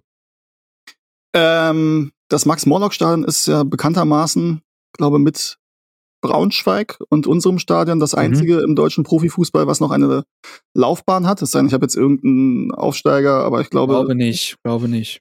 Ja, ähm, allerdings ist es tatsächlich so, also ich war im Block 25c, das ist also der, der mehr Richtung Eckfahne ist. Die aktive Fanszene war ja in 25a, also mittig Hintertor quasi oder relativ mittig Hintertor. B ist rechts daneben, C nochmal rechts daneben. Ähm, und was auf jeden Fall auffällt, ähm, obwohl das eine Laufbahn hat, ist man deutlich näher dran, als das äh, in, im Berliner Olympiastadion der Fall ist, weil du quasi, du stehst eigentlich quasi direkt an der Tatanbahn dran. Ähm, und das ist alles doch deutlich enger als im Olympiastadion, gerade da an der Ecke. Ähm, standen wir da auch ganz vorne, weil sich das ergeben hat durch Misha und seine Leute. Ähm, insofern ist man. genau, die Los Spritters. Ja, hat man gesehen, übrigens im, äh, im Skystream. Ja? Gab es einen ja, schönen Moment mit dem Banner. Ja. Habe ich mich sehr gefreut, die zu sehen. ja. Ähm, ich kannte das Stadion. Ich war schon zwei, dreimal, ähm, zwei, dreimal dort und da hat sich auch nicht viel geändert. Das letzte Mal war 12, 13, 14 Jahre her, dass ich da war. Ähm, stand noch Raphael Schäfer im Tor. oh, noch, sag diesen Namen nicht. da stand noch Raphael Schäfer im Tor, ja. Ähm, ja, aber Nee. Das ist dieser Moment, das ist dieser Moment, wo ich gerade gemerkt habe, nein, Steven, lass das es sein. Vor einem Jahr hätte ich das jetzt noch gemacht. Nein. Also, Fast hätten wir den gehabt. Fast. Verdammt. Das war nah dran. Das war ähm, größtes Ass im Ärmel war Raphael Schäfer. ja, also es ist halt noch ein, äh, ja, ein Stadion, was sich natürlich abhebt. Ähm, was jetzt von der Akustik nicht der Knaller ist, auch dadurch, dass der Gästeblock sich halt komplett einmal um die halbe Kurve da im Unterring spannt mhm. und der Oberring quasi leer ist. Ähm, und bekanntermaßen scheppert es im Oberring immer mehr. Ähm, ja, Nürnberg finde ich ist immer auch eine, eine durchaus interessante ähm, Fanszene ähm, mit einer, einer interessanten Geschichte. Auch, auch da übrigens ist es ja so, dass die Nürnberger ein neues Stadion bauen möchten, ähm, eben ohne Laufbahn. Ähm, die sind aber finanziell ähnlich gut aufgestellt wie Hertha aktuell, würde ich behaupten. Ja, die sind tatsächlich ein bisschen weiter in den, in den Plänen, glaube ich, was das Stadion angeht. Bin aber jetzt auch nicht ganz auf dem, auf dem mhm. aktuellen Stand. Wie auf jeden Fall auch äh, zu lesen war, ähm, an den gefühlt 40 Spruchbändern der, der Nürnberger während mhm. des Spiels, ähm, dass die auch nicht in allen Punkten, also Stadion war da kein Thema, dass die auch nicht in allen Punkten äh, gerade aktuell sehr glücklich sind mit ihrer Vereinsführung offensichtlich. Aber da bin ich jetzt äh, nicht so tief drin. Äh, Stadion äh, kann man machen, finde ich. Es äh, tut nicht weh, ist aber auch jetzt nicht das größte Highlight meiner Meinung nach. So, größte Highlight war auch nicht das Spiel. Wir werden dieses Spiel nicht chronologisch aufarbeiten, sondern wieder in Aspekten. Ich empfand es so, als dass dieses Spiel sich dafür wieder angeboten hat. Ähm, sicherlich geht man trotzdem immer so ein wenig auf die Chronologie der Ereignisse ein, aber wir wollen das doch eher in Aspekten aufteilen. Zur Aufstellung ist schnell alles gesagt, denn es war dieselbe Aufstellung wie gegen Schalke. Ich glaube sogar auch auf der Bank. Also es hat sich wirklich mhm. nicht eine Personalie verändert in dem Fall. Ein Wechsel. Ein Wechsel auf der Bank war, dass äh, Winkler ja wieder gesund war Ach, und deswegen für Mauli da reingewechselt ist. Aber das war auch der einzige. Korrekt, korrekt. Du hast, du hast vollkommen recht. Aber nach wie vor kein Ducia, kein Palko Dardai und auch ein, zwei andere, die weiterhin fehlen. Ähm, und Hertha trat dementsprechend wieder mit diesem 4-4-2 auf, über das wir wahrscheinlich ein paar Worte verlieren werden. Das ist mein größter Punkt für diese Partie. Ähm, ich gehe ganz kurz auf die ersten Minuten ein, um einfach uns alle in das Spiel kurz zu holen. Es war ein verhaltener Beginn von beiden Mannschaften, finde ich. Das war jetzt nicht das Feuerwerk schlechthin. Und Hertha ging dann auch mit seiner ersten richtig starken Szene auch sofort in Führung in der 15. Minute. Ein, wie ich finde, wunderbar gespielter Angriff das war vielleicht das Positivste an diesem Spiel, war dieser Angriff mit Fabian Rehse, der sich mal mit auf die rechte Seite geschwungen hatte. Dadurch hatte man eine schöne Überzahlsituation in Kombination mit Tabakovic und dem Hackenpass kam der Ball dann zu dem durchstartenden Seyfoik, der sich im Zweikampf durchsetzt, den Sprint weiter durchzieht. Schöne Willensleistung an der Stelle. Ich glaube, viele hätten den Sprint schon ähm, abgebrochen an der Stelle. Bringt den Ball in die Mitte, Nürnberg indisponiert und Prevliak in feinster Ibišević-Manier wie in den letzten Spielen. Der Knipser ist da und knipst auch per Hacke. Also oft, oft die Hacke benutzt auch in diesem Spiel. Teilweise auch nicht immer sinnvoll. so viel sei dazu gesagt, aber in dem Fall war es so. Und Hertha führte 1 zu 0. Aber eine, eine breite Brust sollte sich daraufhin irgendwie nie einstellen, hatte ich das Gefühl. Und da können wir vielleicht darüber über die Gründe reden, ähm, Chris, red doch vielleicht über de den ersten Aspekt, den du in diese Partie werfen möchtest. Vielleicht, also ich habe einen Riesenaspekt und den haben wahrscheinlich alle drei von uns, und zwar unsere taktische Einstellung beziehungsweise unser Mittelfeld. Ähm, aber da würde ich sagen, sprechen wir gleich drüber. Ich wollte noch ganz schnell, weil du es du es schon angesprochen hast, unsere Anfangsphase. Ich habe die tatsächlich ein bisschen positiver gesehen als du. Ich hatte das Gefühl, wir waren schon sehr motiviert und sind sehr ähm, auch aggressiv in die Partie gegangen. Ich fand die die das Pressingverhalten von Hertha, das hat ungefähr 10, also 15 Minuten mhm. ungefähr bis zum Gegentor, hat es eigentlich, äh, bis zum Tor, pardon, hat es eigentlich gut funktioniert. Also ich hatte ja, das Gefühl, wir haben als Mannschaft gepresst, die ganze Offensive von uns hat, ist relativ früh angelaufen, also auch mhm. teilweise den Keeper angelaufen und die Abwehr von Nürnberg und das hat gut funktioniert. Ich, ich erinnere mich an einige lange Bälle, die die quasi gezwungen waren zu schlagen, die dann unsere Innenverteidigung relativ leicht wieder rausgeköpft hat. Ähm, das heißt, dieses Pressingverhalten von uns hat funktioniert und hat auch dann auch zum, zum Tor irgendwie in, zumindest zu einer, ja, sag ich mal, leichten äh, offensiven Einstellung geführt, die dann zum Tor geführt hat.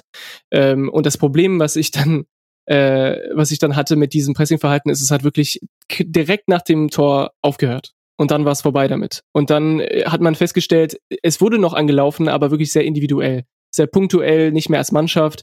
Und dieses Pressingverhalten war einfach komplett inexistent dann, zumindest sehr disorganisiert und überhaupt nicht mehr äh, einheitlich. Und das hat, da hat unsere, ich finde, unser, unsere, unser Spiel unglaublich da auch darunter gelitten, gerade weil wir Nürnberg damit direkt wieder in die Partie gebracht haben.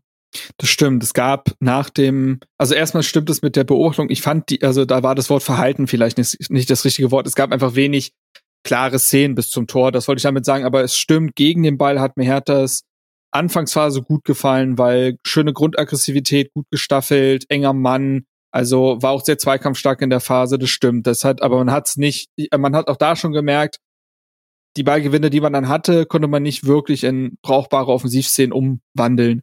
Und ja, das stimmt, nach dem 1 zu 0 gab es so eine eigenartige, ja, und dann ja auch fast den Rest der Partie eine eigenartige Passivität. Und ich glaube, auch da werden wir über die Taktik reden, weil ich glaube, sie befördert diese Passivität. Ähm, man hat auch wenig nach vorne verteidigt, finde ich, nach dem 1 zu 0. Man hat Nürnberg dadurch auch riesige Räume gelassen und ich greife da ein bisschen vor, aber ich finde da auch das, was Tjag Ernst nach der Partie gesagt hat, sehr passend, indem er gesagt hat, dass sie selbst verantwortlich sind für diese Niederlage und dass die Fehler und Unkonzentriertheiten sich wie ein roter Faden durch das Spiel gezogen haben. Das betrifft uns alle, das hat uns gekillt. Ich glaube, damit ist viel gesagt. Steven, würdest du noch irgendwie nach dem Tor kurz ansetzen wollen oder was wäre für dich ein weiterer Punkt? Ihr habt es im Endeffekt schon, schon ähm, größtenteils besprochen. Ähm, ich hatte im Stadion nie das Gefühl, dass wir das Spiel wirklich im Griff haben. Mhm. Ähm, ich fand, die Anfangsphase war in Ordnung. Ähm, aber es war tatsächlich so, dass nach dem 0-1 keine Selbstsicherheit eingesetzt hat. Ähm, und ähm, ja, man dann im Endeffekt, also man ist, gut, Elfmeter werden wir gleich noch drüber reden, aber ich finde wirklich, dass dieses Spiel, ähm, also ich hatte immer das Gefühl, oh, oh, also wenn wir das hier gewinnen, dann werde ich wieder äh, um, um fünf Jahre Eltern in der Schlussphase, weil das wird wieder ein absolutes äh, ja, Kampfspiel, wo am Ende ähm, wahrscheinlich wieder Tjag Ernst wie in Gelsenkirchen auch noch irgendwie dreimal äh, retten muss. Ähm, aber dass wir jetzt irgendwie das souverän runterspielen, dieses Gefühl hatte ich nie. Die Hoffnung hatte ich kurz nach dem 1-0, dass das Spiel jetzt in unsere Richtung kippt, aber es ist halt mhm. halt leider überhaupt nicht, äh, überhaupt nicht passiert. Ähm, und so war es dann leider folgerichtig, weil ja man ja auch nicht reagiert hat so wirklich auf das, ähm, was man, was man da gesehen hat, dass Nürnberg eben immer stärker wurde und wir kaum Antworten darauf hatten in diesem System. Dann kommen wir noch mal dazu, würde ich behaupten, ähm, um den Elefant im Raum anzusprechen, das 442, das sich jetzt seit vier Spielen bei Hertha durchzieht, also eigentlich ja seit der Verletzung von Palko Dardai zum Kiel-Spiel hin, hat man dann ja auf die auf das 442 umgestellt mit eben Smile Prevliak, der dafür reingekommen ist und mit äh, und so eine Art hängende Spitze sein soll im Verbund dann mit Haris Tabakovic und es ist zum einen ja dasselbe Problem wie, so, wie zu Saisonbeginn, als noch ein Marco Richter auf der 10 gespielt hat und gefühlt eher eine hängende Spitze war und man auch da schon drüber gesprochen hat, auch noch mit Pascal Clemens. Wie wird dieses Zehnerloch gefüllt? Und dieselbe, dasselbe Problem hat man jetzt seit vier Spielen. Ich habe mir, habe ich auch bei Twitter gepostet, ich habe mir mal die Heatmaps angeguckt, ne? Also die trackt, wo sich das Spiel verteilt, wo die Mannschaften langlaufen während des Spiels. Und das habe ich mir die letzten vier Spiele mal angeguckt und man sieht ein riesiges U. So. So, die einzigen Punkte, die du vorne hast, ist, wenn Tabakovic mal äh, relativ ordentlich eingebunden war oder Fabian Rehse mit dem Ball ständig nach innen ziehen konnte, wie gegen Schalke. Da konnte er mit Hendrik Henning Matriciani machen, was er wollte und deswegen war er auch oft zentral, aber an sich waren das immer Us. Und ich hab, ich hatte schon vor dem Spiel durchaus Bauchschmerzen mit diesem System, weil ich auch schon, ich hatte ja argumentiert nach dem Schalke-Spiel, dass ich den Ansatz, in den, den spielerischen Ansatz gar nicht verkehrt fand. Und deswegen hat es Paul Dardai recht gegeben. Ich dachte mir aber, boah, gegen Nürnberg, ja, die haben jetzt vorher auf die Socken bekommen von St. Pauli, aber wer hat das nicht? Ich, ich habe schon verstanden, dass man das gegen Schalke macht, weil man wusste, die werden sich ohnehin eh selbst ein Bein stellen, aber Nürnberg in dieser Saison, die sind schon ganz okay. So, die sind nicht herausragend, aber die sind ganz okay. Und da diesen Ansatz zu wählen, schwierig. Und ich empfinde viele Dinge in, in, der, in diesem System und der Aufstellung als Problem. Das fängt natürlich vorne an, dass Mai Prevliak eben keine hängende Spitze ist, wie ich finde. Er macht es besser als in seinem allerersten Spiel gegen Kiel und trotzdem ist er nicht das gestaltende Element, so, sondern er ist eher der Knipser. Das merkst du ihm an. Er hat eine feine Technik, aber es ist eben nicht so, dass er sich jetzt ständig, wie früher auch ein Ibišević teilweise, auf die Acht fallen lässt und dann das Spiel gestaltet. Das ist er nicht. Dann hast du das Problem, finde ich, mit der rechten Seite aus John Joe Kenny und Deo Seefolk, dass es eine sehr destruktive rechte Seite ist. Ja, Seefolk hat geackert und ja, er hatte den Assist, aber wenn wir das mal rausnehmen, gibt er dem Spiel sehr, sehr wenig und John Joe Kenny unterstützt dahingehend auch nicht. Und du hast gesehen, dass Nürnberg immer wieder diese Seite angesteuert hat, weil sie wussten, da wird zu Ballverlusten bei Hertha kommen und das ist so gewesen. Und dann kommen wir zum größten Problem, die Doppelsechs. Ähm, denn vielleicht kannst du dir sogar einen Mittelsturm aus Prevliak und Tabakovic erlauben. Aber dann bräuchtest du Sechser, die den Raum davor oder dahinter, besser gesagt, dahinter schließen.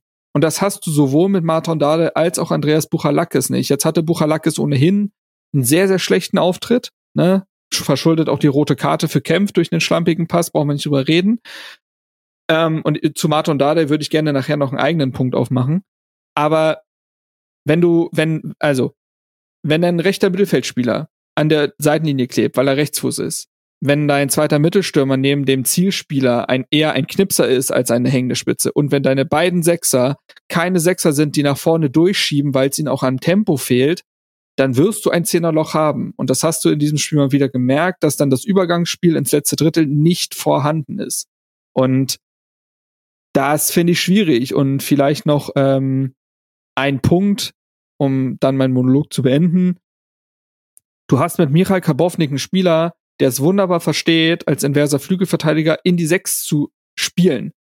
Der will da ja hin. Und das ist ein interessantes Element. Und das hat ihn bei Düsseldorf so stark gemacht. Aber wenn sich deine beiden Sechser nicht bewegen, dann stehen die sich auf den Füßen. Und deswegen empfinde ich auch Michael Kabownik bislang als, in Anführungsstrichen, enttäuschend, weil blass und wir wissen, was er durchaus könnte. Er hat es in seinen ersten ein, zwei Spielen gezeigt.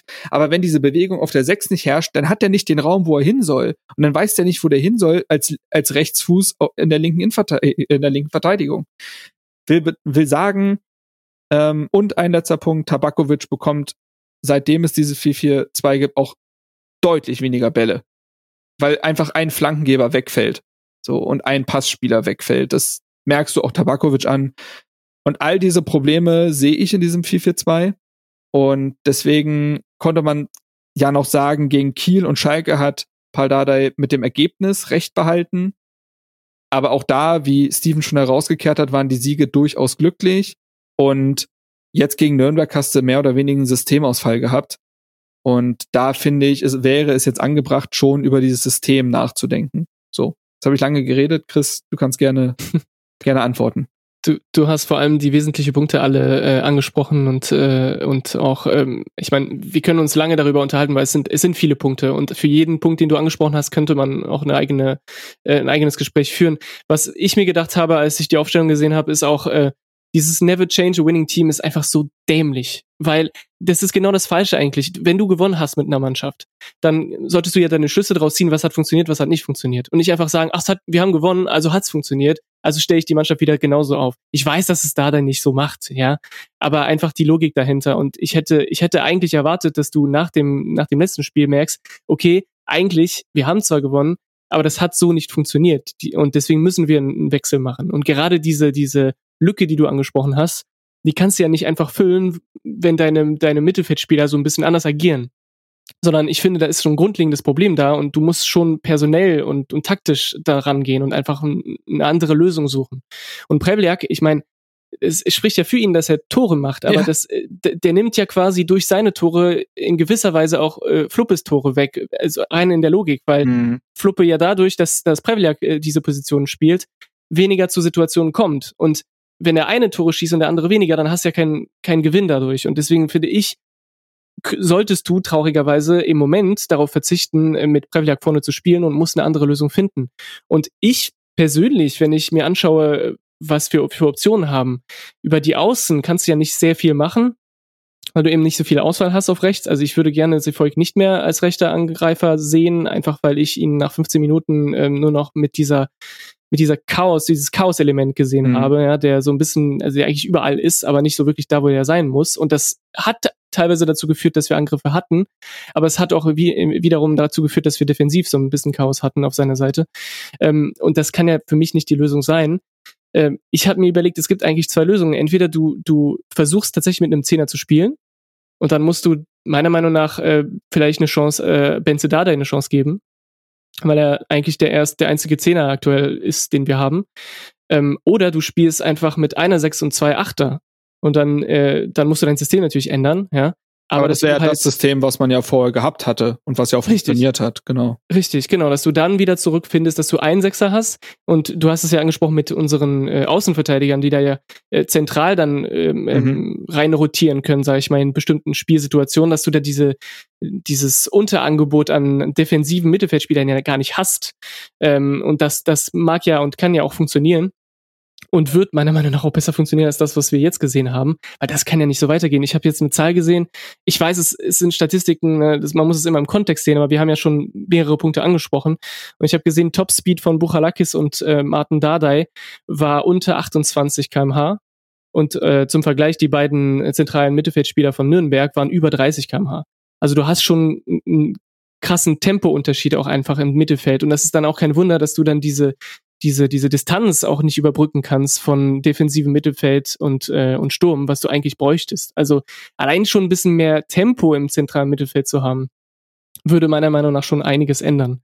Aber dann muss man sich auch, äh, finde ich, darüber unterhalten, ähm, ja, wie unser zentrales Mittelfeld auch individuell aufgestellt ist, weil wir haben jetzt zwei Spieler geholt, kurz vor Transferschluss. Das war wichtig, weil wir keine hatten. Aber man merkt schon, dass da auch ordentlich ähm, Luft nach oben ist bei beiden, dass die noch Zeit brauchen. Und ähm, ich will jetzt Buchalakis zum Beispiel nicht verurteilen als einen schlechten Spieler oder sowas, aber das ist schon klar erkennbar, dass er die äh, Vorbereitung nicht mitgemacht hat und dass er echt noch Zeit braucht, um sich da in dieser Mannschaft zu finden. Und wir, ja, wir leiden leider darunter, dass unser Mittelfeld eben nicht funktioniert.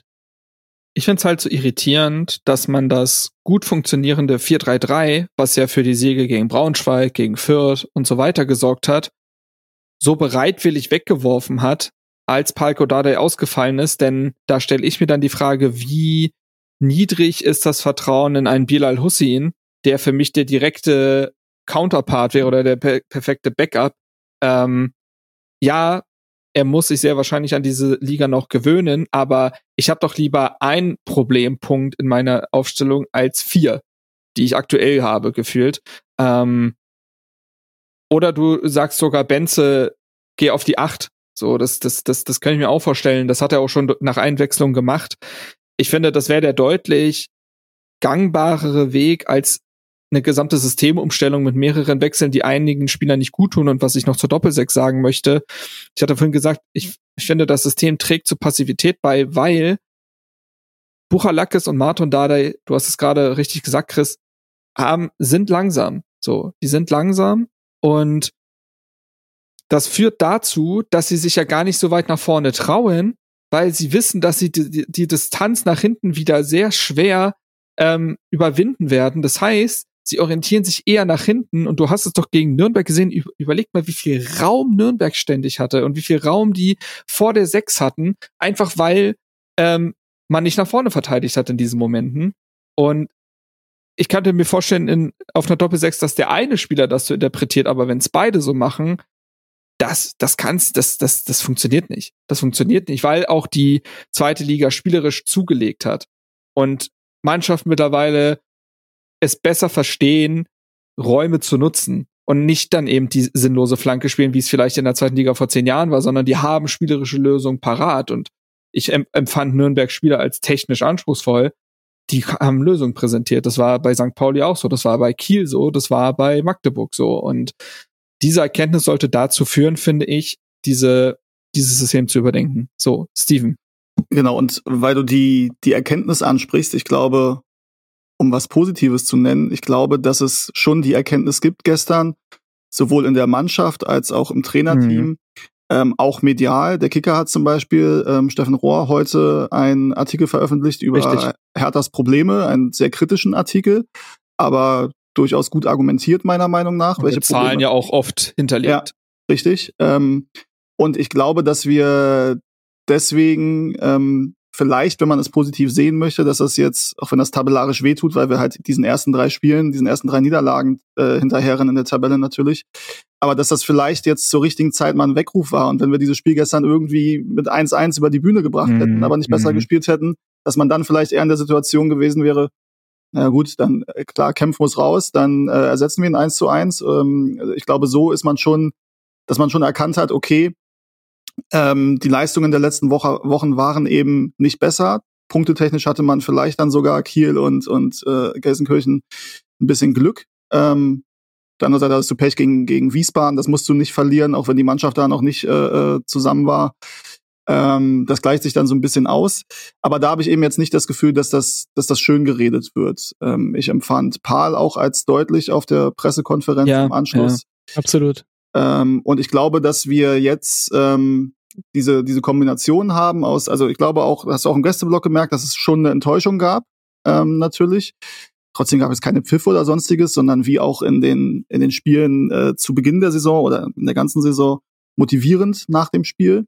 Und dass das aber gemischt damit, dass du jetzt nicht das Gefühl hast, dass es eine Selbstzufriedenheit gibt und sagst, ja, Nürnberg war halt gut, hat ein bisschen Pech äh, mit der mit der Notbremse, ja, blöde Aktion ist halt so. Ähm, das habe ich nicht das Gefühl, sondern dass man jetzt eben schon darauf guckt, okay, das haut systemisch vielleicht so nicht hin und wir müssen Dinge, Dinge anpassen. Paul hat, glaube ich, auch gesagt, er muss selbstkritisch sein. Vielleicht war die Trainingswoche auch, auch nicht so gut. Ähm, ja, also ne, insofern habt ihr, habt ihr gute Punkte gemacht. Zumindest das aber muss ich sagen, das beruhigt mich etwas, dass wir jetzt nicht sagen, ist wie es ist, müssen wir akzeptieren, äh, besser sind wir halt nicht. Ähm, ja, weil ich glaube ja, schon, ja, dass es das, besser geht als das. Das hätte mich auch tatsächlich ähm, irritiert, wenn Paul Dardai auf der PK gesagt hätte, ja, wir kennen uns ja noch nicht so lange und das, äh, das, weil das, das gilt irgendwann in der Form auch dann so nicht mehr, beziehungsweise für gewisse Leistungen gilt es nicht. Für gewisse Probleme, ja, so. Und die werden auch noch auftreten, aber nicht für solche Leistungen. Ähm, ich empfand es auch als gute Reaktion auf der Pressekonferenz, in der man sagte, dass er sich auch selbst hinterfragen muss, wenn so wenig Spieler ihre Normalform erreichen, dann ist es auch dann geht es auch um den Trainer ähm, ich glaube, die Kritikpunkte sind klar. Das 4-4-2 funktioniert nicht. Kaum ein Spieler hatte Normalform und ich finde auch, dass man über etwas zu späte Wechsel reden kann. Ich finde nämlich, dass die Mannschaft absolut getaumelt ist in, äh, von Beginn an in der zweiten Halbzeit. Und dann, ja, dann wechsel halt mal nach fünf Minuten. Ist dann halt mal so. Wenn du dafür ein Zeichen setzen musst, ist doch okay. Aber wie die Mannschaft das, ich meine, das 1 zu 2, war das der Schuss ähm, am, am Strafraum-Eck? Ähm, nicht verteidigt hat, das war schon eklatant. Das, das, das 1 zu 1 meinst du? Ah, das 1 zu 1, Entschuldigung, ja. genau, das war das 1 zu 1. Äh, da war niemand auch nur in der Nähe seines Mannes. Das war, das wirkte lethargisch und was mich auch in dieser, dieser Partie so ein bisschen irritiert hat, war, das kann man natürlich immer nur etwas oberflächlich bewerten, aber ich empfand es in den TV-Bildern so, dass überhaupt nicht miteinander kommuniziert wurde. Es gab einen Moment, wo Tjag Ernst mal nach einem verunglückten Abschluss von Nürnberg äh, nach vorne gesprungen ist, wie so Torhüter das machen und einmal seine Abwehr zusammengeschissen hat. Aber abseits dessen hat irgendwann jeder für sich gefühlt. Nach jeder Rettungstat hat man sich kurz, der, der gerettet hat, hat sich äh, einen, einen Klatscher abgeholt, cool. Aber es wurde nicht miteinander geredet oder sich mal zusammengerauft. Und das empfand ich auch als ein wenig auch da glaube ich, dass die Mannschaft schon weiter sein könnte und sie schon gezeigt hat, dass sie weiter ist in der Kommunikation miteinander und dementsprechend auch der Abstimmung. Ähm, ich, Chris. Ich glaube, das ist, ihr habt das richtig gesagt, dass ähm, das ist auch für mich das erste Spiel, also die erste Niederlage, wo es einfach keine Ausreden gibt. Ja, ja. Weil ja. bisher in der Saison, die, die Niederlagen, die wir hatten am Anfang der Saison, ne, Mannschaft war ja noch nicht zusammen, wir haben ja genug darüber gesprochen.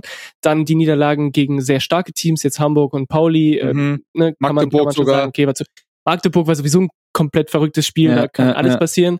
Äh, und, und dieses Spiel ist wirklich das erste, und das habe ich auch wirklich stark gespürt gestern, wo man merkt, es ist einfach ein schlechtes Spiel. Wir haben einfach schlecht genau. gespielt und wir haben keine Ausreden, weil eigentlich hätten wir besser spielen müssen und hätten das Spiel definitiv auch nicht auf diese Art und Weise verlieren dürfen. Und, äh, und deswegen bin ich total bei euch, dass, äh, dass ich das auch sehr, sehr wichtig finde, dass eigentlich alle Beteiligten selbstkritisch waren, ja, weil Dardai findet, es ist seine Schuld, die Spieler finden, es ist ihre Schuld. Finde ich gut, okay, finde ich gut, dass die sich da, die sind nicht zufrieden damit, das hat man gesehen, die, die waren super angepisst, äh, von sich selbst auch einfach. Und wie du gesagt hast, Marc, die, die Kommunikation untereinander hat quasi nur dann funktioniert, wenn äh, es gab die Szene, wo, äh, wo Ernst den Elfmeter hält, wo wirklich die ganze Mannschaft mhm. zu ihm läuft. Das war super cool. Das, da merkt man auch, die Mannschaft ist, ist, ist eine Mannschaft. Ja. Und dann gab es die Szenen, wo es nicht funktioniert hat, wo sich die, die unsere Spieler auch gegenseitig sehr angemotzt haben. Also man hat das mit Kempf ge gehört, als er da äh, vom Platz ging, ja, dass er da gegen Bukalakis schön gestimmt Ich konnte ihn verstehen. Ja, also, ja natürlich, natürlich. Das muss man wirklich ja. sagen. Und er hat es ja auch erst an der Seitenlinie gemacht. Ich glaube, er ist jetzt, er, hat, er ist nicht auf den Spieler Buchalakis losgegangen, sondern eher dann später hat er ihm so hinterhergebrüllt, was er denn da gemacht hat. Ähm, das stimmt, das stimmt. Und ich, ich glaube, was eben in der Nachbetrachtung wichtig sein wird, ist das jetzt ein Spiel für sich genommen, wo man einfach einen Haken dran setzen muss und sagen muss, gebrauchter Tag, oder ist es ein, ein, ein, ein Symptom einer Entwicklung oder nicht stattfindende Entwicklung? Das wird man erst mit den nächsten Spielen betrachten können. Ähm, so, aber ich glaube, was ein ganz wichtiger Punkt ist und was ein Aspekt auch von mir war, der, viel Pech, aber auch viel Unvermögen. Selbstverständlich war das ein gebrauchter Tag auch, ne? Ich finde, also in meiner Welt ist das ein unberechtigter Elfmeter gewesen. Ich habe keine Einstellung gesehen, die mir sagen soll, dass Toni Leistner dort nicht nur den Ball spielt. Ja. Oder mindestens sehr viel Ball zuerst. Also ich weiß nicht, also im Sinne des Sports ist das doch eine absolut lachhafte Entscheidung. Und wie gesagt, mir wurde live nichts gezeigt. Und ich fand es auch ein bisschen irritierend, dass der Sportschau-Kommentator in den Highlights auch einfach drüber gegangen ist, gesagt hat, komplett richtige Entscheidung, ja. muss sich Toni Leistner besser anstellen warum? also, warum? Also, ich äh, fand's Quatsch. Ich fand auch eigentlich, also er wirkte auch sehr souverän, indem er gesagt hat, ja, er wird, er hat's ja gar nicht diskutiert. Er hat ja sehr selbstsicher gezeigt, ja, er wird gleich kontrolliert, wissen wir alle. Also, ich fand's komisch. Du musst natürlich über die, also dann rote Karte, die total blöd zustande kommt. So. Da gab es Leute, die sich darüber aufgeregt haben, dass es keine rote wäre, weil dadurch keine klare Torschance vereitelt worden wäre. Finde ich überhaupt Boah, nicht. Doch. Das wäre, ah. der hätte vom Tor gestanden. Also sprintet Richtung Tor. Das ist eine der Ball geht ja auch, also manche wollten mir auch weiß machen, äh, dass der Ball nach außen gedriftet wäre. Stimmt doch gar nicht. Der wäre doch in Strafraum gelaufen mit dem Ball. So, und dann reden wir natürlich über das Eigentor. Und wir reden über ein komisches Tor zum 1 zu 3, wo der Ball sich so komisch, ja, reindreht gegen den Pfosten und dann reingeht.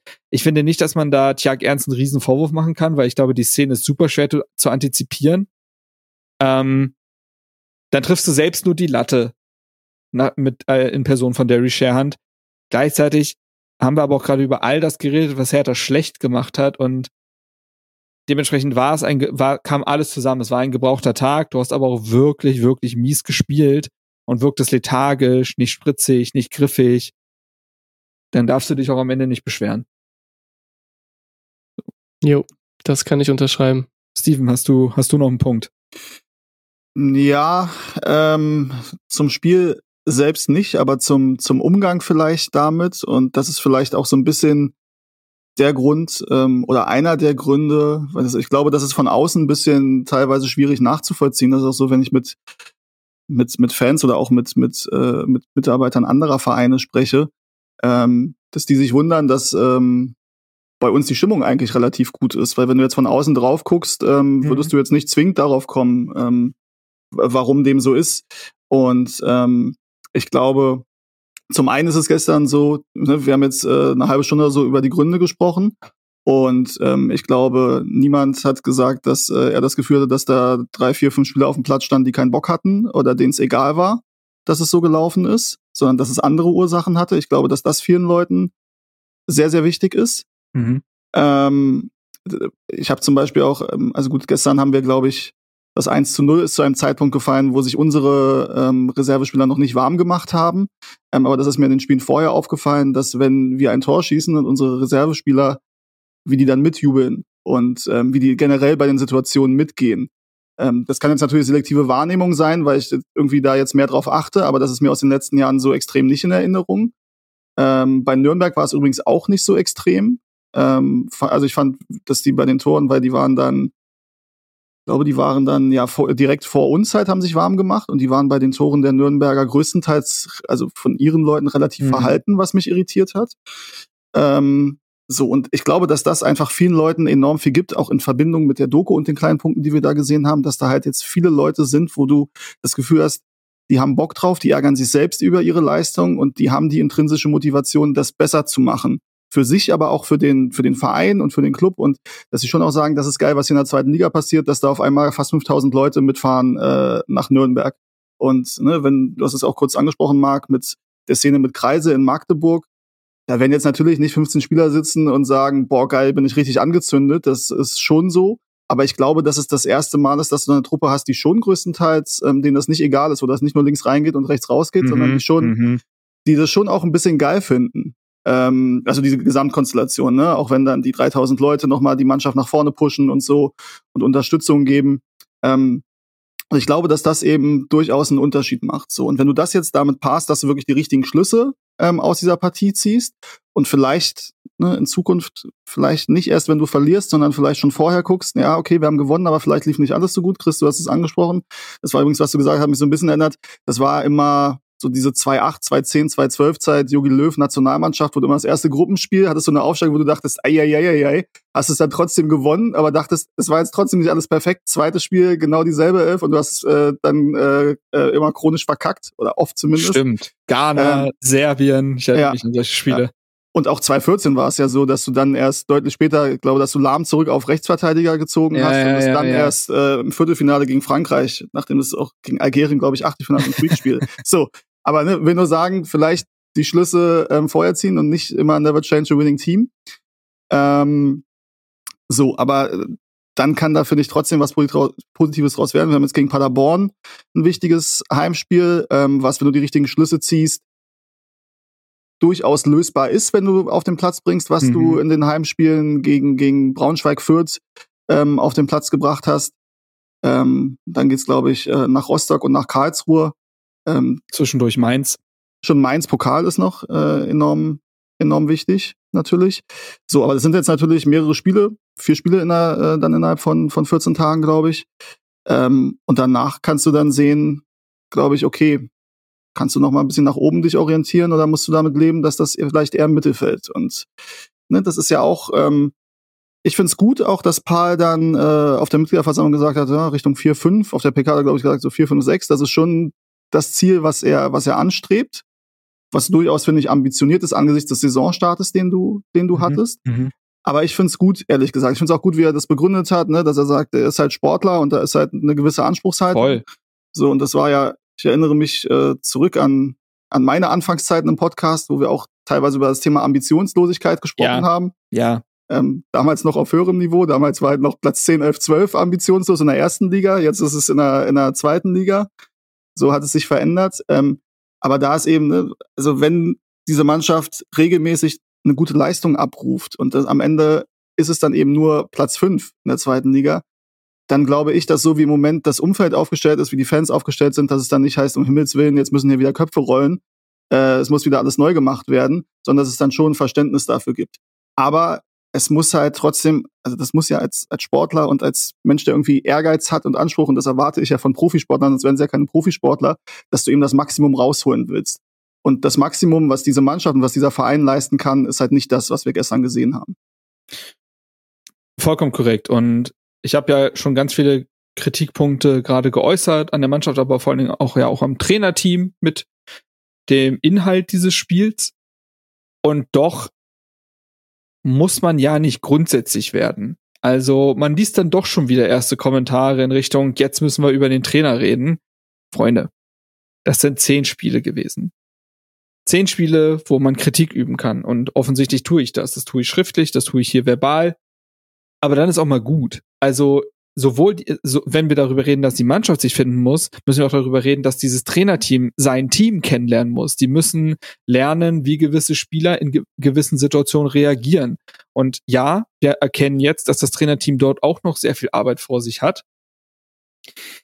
Aber es gehört, finde ich, zu einem gesunden Umgang mit Niederlagen und mit Rückschlägen, nicht jedes Mal direkt irgendwie das größte Fass zu öffnen, was man, was man nur finden kann äußert Kritik für dieses Spiel, und behaltet diese Kritik im Kopf für die nächsten Auftritte, um dann zu sehen, gab es dahingehend Veränderungen. Und wenn es die nicht gab, dann kritisiert lauter. Das ist, ne, das, so funktioniert das, aber anders nicht. Ähm, ich habe noch, ich habe noch zwei Aspekte zum Spiel. Zum einen einen positiven und zum anderen etwas negativen. Ich fange einfach mal mit dem positiven an, weil wir jetzt schon viel Negatives hatten. Und zwar möchte, äh, würde ich noch mal darüber reden. Es wurde zwar spät gewechselt, aber ich finde, dass Jerry Sherhand, Martin Winkler und Ben Dardai sehr positiv herausgestochen sind, sehr überzeugt haben nach ihren Einwechslungen und gefühlt mehr Offensivszenen hatten als die gesamte Mannschaft in den Minuten zuvor. Sicherlich gepaart auch mit dem Faktor, dass Nürnberg sich ein bisschen zurückgezogen hat und ein bisschen hat machen lassen, aber lass mal Derry Sherhand nicht die Latte treffen, lass mal ein, zwei Pässe, ein, zwei letzte Pässe doch ankommen, weil man sich bis dahin gut durchgespielt hat. Und dann steht's da doch noch mal 2 zu 3, zumal Nürnberg ja später auch die rote Karte sieht. Und dann ist völliges Chaos und dann haben wir eigentlich so eine Kiel- oder Magdeburg-Situation, wo absolut alles passieren kann. Dementsprechend finde ich schon, und ich finde auch das müsste jetzt zur, zur, mh, hm, zum Lerneffekt des Trainerteams gehören, zu sehen, welch, wie haben die Spieler auch nach der Einwechslung performt und sollten solche Spieler nicht vielleicht auch mal von Beginn an die Chance bekommen, weil sie offensichtlich Elemente reinbringen, die dann nicht so statisch sind, die für Unberechenbarkeit sorgen. Und ich finde, da haben die jungen Wilden mit Sherhand, Winkler und Benze echt einen sehr positiven Beitrag geleistet. Ähm, jemand, der das nicht getan hat, wie ich finde, und das leider auch seit Saisonbeginn nicht tut, ist Martin Dardai. Ich möchte es schon kurz ansprechen, auch da natürlich mit der Klammer, dass das ein junger Spieler ist und dass das ein Spieler ist, der auch durchaus körperlich äh, Probleme hatte bislang, der jetzt aber auch zwei Wochen Pause hatte und gespielt hat und ich finde, dass Martin Darev seit Saisonbeginn der schlechteste, schrägstrich enttäuschendste Stammspieler ist bei Hertha. Also von denen, die eigentlich immer spielen, muss man bei ihm am ehesten das Fragezeichen setzen, ob das denn gerechtfertigt ist. Ich finde, dass er bislang dem Spiel auf der Doppelsechs sehr selten etwas gibt. Es gibt die Momente, Flanke gegen Schalke, die Resa läuft und das Tor macht, auch andere lange Bälle, die ab und zu ähm, was mitbringen, die was Härte helfen kann. Das passiert aber doch, wenn man mal wirklich hinguckt, zu selten. Er wirkt auf der 6, wie ich finde, sehr überfordert und fehleranfällig, weil der Raum zu groß ist, weil das Tempo nicht mitspielt, weil er teilweise die Athletik gefühlt nicht mitbringt. Und ich finde, aktuell reicht das nicht, um unangefochten, und das ist er aktuell, Stammspieler zu sein. Ich finde, auch gegen Nürnberg, der hatte eine Passquote von 70 Prozent, das ist auf der 6 einfach nicht gut genug. Muss man so festhalten. Ähm, ne, also sieben erfolgreiche Pässe, drei Fehlpässe im Schnitt. Das, das ist nicht gut. So. Und besonders auf so einer äh, neuralgischen Position wie der, wie der 6 nicht. Und dementsprechend finde ich schon, dass man wir haben auch über die, über, über das generelle Systemproblem gesprochen. Da muss man auch an Martin Dardai ähm, ähm, denken, denn ich finde, rein auf individueller Ebene ist das bislang durchaus enttäuschend, weil man schon denken musste, dass er einer der auffälligeren Spieler dieser Saison sein könnte. Ja, also unterschreibe ich. Ähm, ich würde das noch unterbauen mit dem, mit dem 2-1, finde ich, beim 2-1 merkt man das ganz stark. Auch, dass, äh, dass Martin so ein bisschen Innenverteidiger-Reflex hat, weil er das nämlich äh, so verteidigt, dass er mit dem, mit dem Gegenspieler so nach hinten läuft. Also der lässt sich quasi wegdrängen hm. äh, und, und greift nicht aktiv den Gegenspieler an, und dadurch hat der Nürnberger so viel Zeit und so viel Platz, dass er einfach den Ball nach außen spielt, dass dann die Flanke kommt und Leisner hält da den Fuß rein. Und äh, diese Szene war für mich so ein bisschen so ein Zeichen, ja, okay, da, da erkennt man es auch einfach, dass die, dass die Formschwäche ist einfach da, ja. Und man kann es als Formschwäche sehen, aber wenn die jetzt, wie du beschrieben hast, die ganze Saison schon eigentlich so geht, dann muss man sich auch überlegen, ist das denn wirklich die Lösung auf dieser Position? Und wäre das auch nicht für ihn besser, wenn man sich überlegt, okay, vielleicht mal in der Innenverteidigung, jetzt wo Kämpfe ausfällt, ähm, könnte man den da in die Innenverteidigung setzen. Vielleicht wird es auch besser funktionieren für ihn. Vielleicht kommen auch bessere Leistungen, dadurch höheres Selbstvertrauen.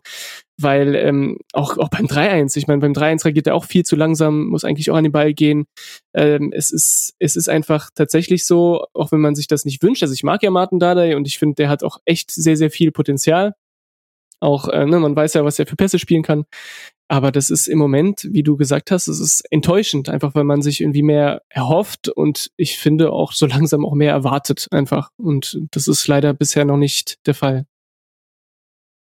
Und dann würde ich sagen, machen wir, wenn ihr jetzt keine Aspekte mehr habt, das Spiel zu. Ich glaube, in Fülle der Aspekte wurde alles irgendwie mal genannt. Ähm, dazu vielleicht auch noch mal ein kleines Zwischenfazit nach zehn Spielen. Ähm, zwölf Punkte nach zehn Spielen, Platz elf. Man ist punktgleich mit Karlsruhe, Wiesbaden, Fürth und Rostock. Man ist nur aufgrund der Tor, aufgrund des Torverhältnisses Platz elf. Das könnte auch weiter unten sein. Man ist sechs Punkte weg vom angepeilten Platz fünf habe ich jetzt mal genommen und fünf Punkte weg vom 16. und damit ist man Liga Mittelmaß. Und auch ein paar Zahlen, die hatte auch Steffen Rohr in seinem Artikel genannt, die fand ich sehr einprägsam, weil sie dann doch verdeutlichen, wo er da steht. Man hat 19 Gegentore nach 10 Spielen kassiert, da sind nur Schalke und Osnabrück mit jeweils 23 schlechter. Man hat 64 Chancen zugelassen bislang, das ist auch der dritthöchste Wert nach Osnabrück und Schalke. Und offensiv, ja, hat man bereits viele Tore geschossen. Das korrigiert sich aktuell aber durchaus. Also andere Teams haben mittlerweile relativ gleich viele Tore geschossen. Das, das hat man nur eine Zeit lang rausgestochen, als man acht Tore gegen Braunschweig und Fürth erzielt hat.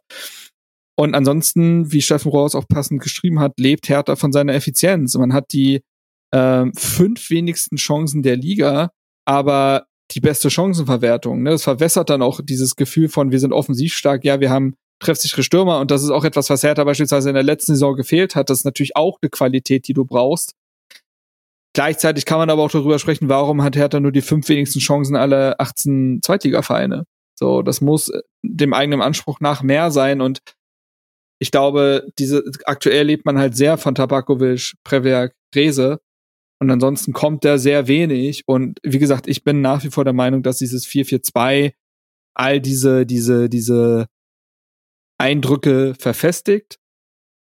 Und was noch interessant ist, ist halt die fehlende Konstanz. Und das ist etwas, wo ich auch sagen würde, das ist am ehesten etwas, wo ich sagen würde, das ist auch noch, das sind noch diese Wachstumsschmerzen einer Mannschaft, die sich gerade erst findet. Du hast nach den drei Niederlagen zu Beginn nur gegen Braunschweig und Kiel zwei Spiele hintereinander nicht verloren, sogar gewonnen. Ansonsten hattest du immer den Wechsel aus Sieg, Niederlage, Sieg, Niederlage. Ist natürlich auch sehr schwer, darüber mal eine Konstanz zu erlangen. Du bräuchtest mal drei, vier Spiele, die du zumindest nicht verlierst, um, glaube ich, auch eine innere Ruhe entwickeln zu können.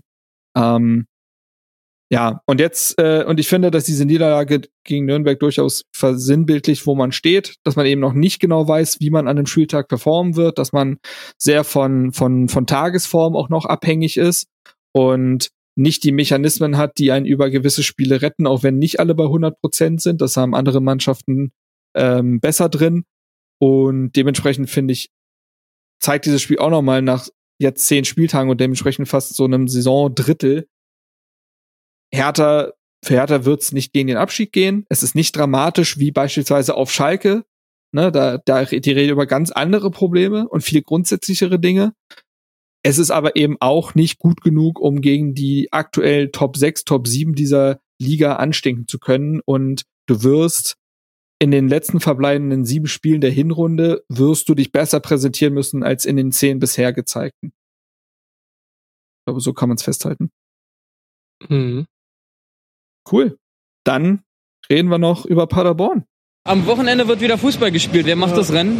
Weiß ich gar nicht, wer spielt denn überhaupt? Wunderbar, Lukas, dass du uns da den Einspieler eingesprochen hast mit deinem Top Berliner.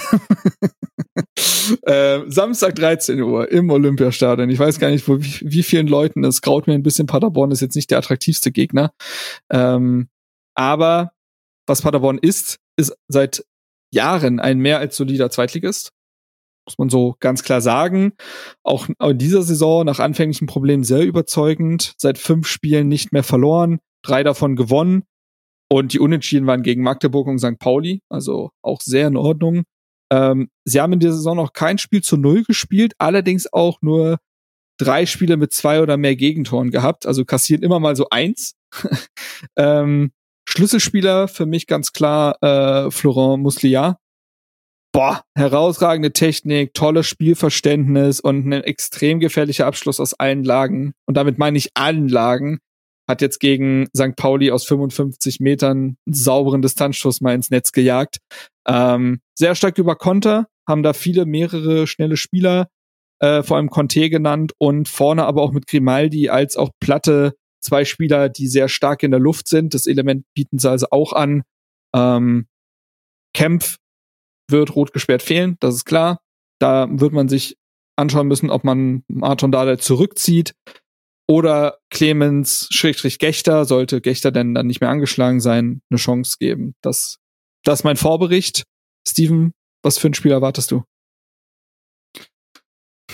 Ich befürchte ein relativ zähes, äh, ehrlich mhm. gesagt. Ähm, ich glaube, dass wir nicht mit einer Harakiri-Einstellung ins äh, Spiel gehen werden, weil das schon einfach eine immense Wichtigkeit hat, dieses Spiel. Ähm, ich finde schon, dass mit der Zielsetzung, die Japal gegeben hat, du das Spiel gewinnen musst. Ähm, und natürlich auch eine gewisse Reaktion zeigen musst und auch willst, mhm. glaube ich, ähm, nach dem Spiel gestern in Nürnberg. Ähm, ich könnte mir vorstellen, dass das erstmal relativ zäh wird, dass Paderborn darauf achten wird, nicht ins offene Messer zu laufen. Ich gebe zu, dass ich jetzt nicht wahnsinnig oder zumindest kein Spiel über 90 Minuten von Paderborn gesehen habe ähm, in der Saison, aber da hast du ja schon die, die Expertise ähm, zugegeben. Was man aber sagen muss halt, die sind, ähm, die sind auf Platz 8. Du hast die letzten fünf Spiele angesprochen, die sie komplett ungeschlagen sind. Also ist jetzt nicht so, dass da ähm, jemand kommt, der jetzt äh, Aufbaugegner spielen äh, möchte und die wir im Vorbeigehen weghauen. Ähm, das ist durchaus ähm, eine Mannschaft, die, ähm, die, glaube ich, das Potenzial hat, mindestens diesen Platz zu halten, wenn nicht sogar, wenn ist in der zweiten Liga immer so, dass es immer mindestens ein Verein, eher zwei Vereine gibt, die, ähm, die dann doch oben anklopfen. Paderborn hat ja auch schon äh, erste Liga gespielt. Insofern wird das nicht leicht, wie aber eigentlich kein Spiel in der, in der ersten Liga ähm, leicht wird. Das ist angesprochen, Zuschauerzahl. Äh, in der zweiten Liga, habe ich erste Liga gesagt? Ja. erste Liga ist auch nicht leicht. Das ist, das ist Ambition, das ist Ambition. Sehr ja. gut. Direkt erste Liga schon mal. Ja. Ähm, in der Tat, äh, kauft euch mal Karten. Äh, kommt mal, ich glaube, es sind, es sind auf jeden Fall noch ein paar Restkarten verfügbar, so viel kann ich, glaube ich, sagen. ähm, genau. Ähm, ja, und äh, ansonsten, aber natürlich habe ich die Erwartung, dass wir, oder die, was heißt die Erwartung, aber ich habe den Anspruch, dass wir dieses Spiel erfolgreich ähm, gestalten müssen. Ähm, und bin vor allem gespannt. Äh, ich finde, das kann man jetzt noch überhaupt nicht absehen. Ähm, es kann sein, glaube ich, dass es eine Änderung in der Startelf gibt. Es kann sein, dass es fünf Änderungen in der Startelf gibt. Mhm, irgendwie dazwischen genau. ist alles möglich. Deswegen super schwer zu, zu prognostizieren aktuell. Mal gucken auch, ob Max Kruse zu mehr Einsatzzeiten oh, kommt. Ähm, kann ja durchaus auch ein, ein Kniff sein. Ähm, ich hätte den Namen auch noch erwähnt. ja, ja. Bislang nicht so seine Saison, aber wer hätte gedacht? Ja, das ist nicht so seine Saison, aber ich kann mir halt durchaus vorstellen, dass da, ne, da kommt er dann teilweise, also Paul wäre ein Trainer, der dann sagen würde, hier, das ist doch jetzt dein Spiel, um hier mal doch nochmal zu zeigen, was du noch kannst. Mm, große Bühne, Olympiastadion. Ja. ja ich glaube, ja, bitte nicht, bitte ich, nicht. Ich glaube, dass Max Kruse das auch so sieht. Ist für ihn ähm, auch ein Derby als Wahlberliner. ja, ähm, aber gut, ähm, es hat ja auch Gründe, glaube ich, warum er 35 ist er mittlerweile auch, ne? Ja, ja, ähm, gut. Muss man mal sehen. Übrigens, äh, an der Stelle, weil es gerade thematisch passt, eine ganz kurze Randnotiz noch zu Haris Tabakovic, ähm, der ein Interview in der vergangenen Woche, glaube ich, gegeben hat, mit oder bei RAN. Ja. Ähm, wo er ja auf äh, unter anderem auf Champions League und Union angesprochen wurde und hat er gesagt, dass er Konferenz gesehen hat und dass er das schon äh, sehr irritierend und nicht schön fand, ähm, das Olympiastadion so komplett in Rot zu sehen, sogar die Laufbahn, wie er, wie er sagte. Und er sagte, wie, wie sich das erst für die Fans anfühlen muss, die schon lange dabei sind. Und das finde ich schon, ähm, da geht es mir jetzt gar nicht, will gar nicht hier über Union und so, aber einfach diese Empathie, die ein Spieler hat, dass er in dem Moment daran denkt, dass es für die Fans scheiße sein muss. Ja, ich finde, das ja. ist schon, das ist schon enorm viel wert. Ähm, so, und das finde ich gut. Und ähm, Vielleicht äh, kann man ja dann unseren äh, Spielern mitteilen, dass ähm, das ganz schön wäre, wenn Max Kruse keinen guten Tag hat am, am Samstag. So, und Tabakovic hat seit vier Spielen nicht mehr getroffen. Wird Zeit. Sonst wird dann wieder verkauft. Das ist doch Quatsch langsam hier. Direkt, ja. Peinlich. Peinlich Stürmer würde, würden gewisse Blätter. Torlos, Torlos knipsen. Aber tatsächlich würdet ihr angenommen, wir stellen um auf einen klassischen Stürmer. Wen würdet ihr da aktuell hinstellen? Eigentlich Fluppe. Fluppe. Also ich finde, in seinen ersten Spielen, wo er nicht getroffen hat, das war gegen Kiel vor allen Dingen zu sehen, hatte er trotzdem immensen Wert für diese Mannschaft, indem er Spieler bindet, indem er Bälle festmacht, indem er ja das Tor gegen Nürnberg ja auch mit einleitet. Also er ist ja nicht völlig aus dem Spiel genommen, aber er kriegt nicht mehr die Szenen, die er gegen Fürth, Magdeburg und Braunschweig hatte. Ähm, und ich glaube, da musst du hin zurückkehren. Aber ich finde, ihm ist keine Krise anzumerken. So, ähm, dementsprechend ja, die Frage hätte ich eben noch auch ein Stück weit gestellt, denn ja, man muss tatsächlich sagen, Smile Prevliak trifft gerade wie er will und der erzielt oft das 1 zu 0. Das sind wahnsinnig gute Kennzahlen für einen Mittelstürmer, aber zu welchem Preis?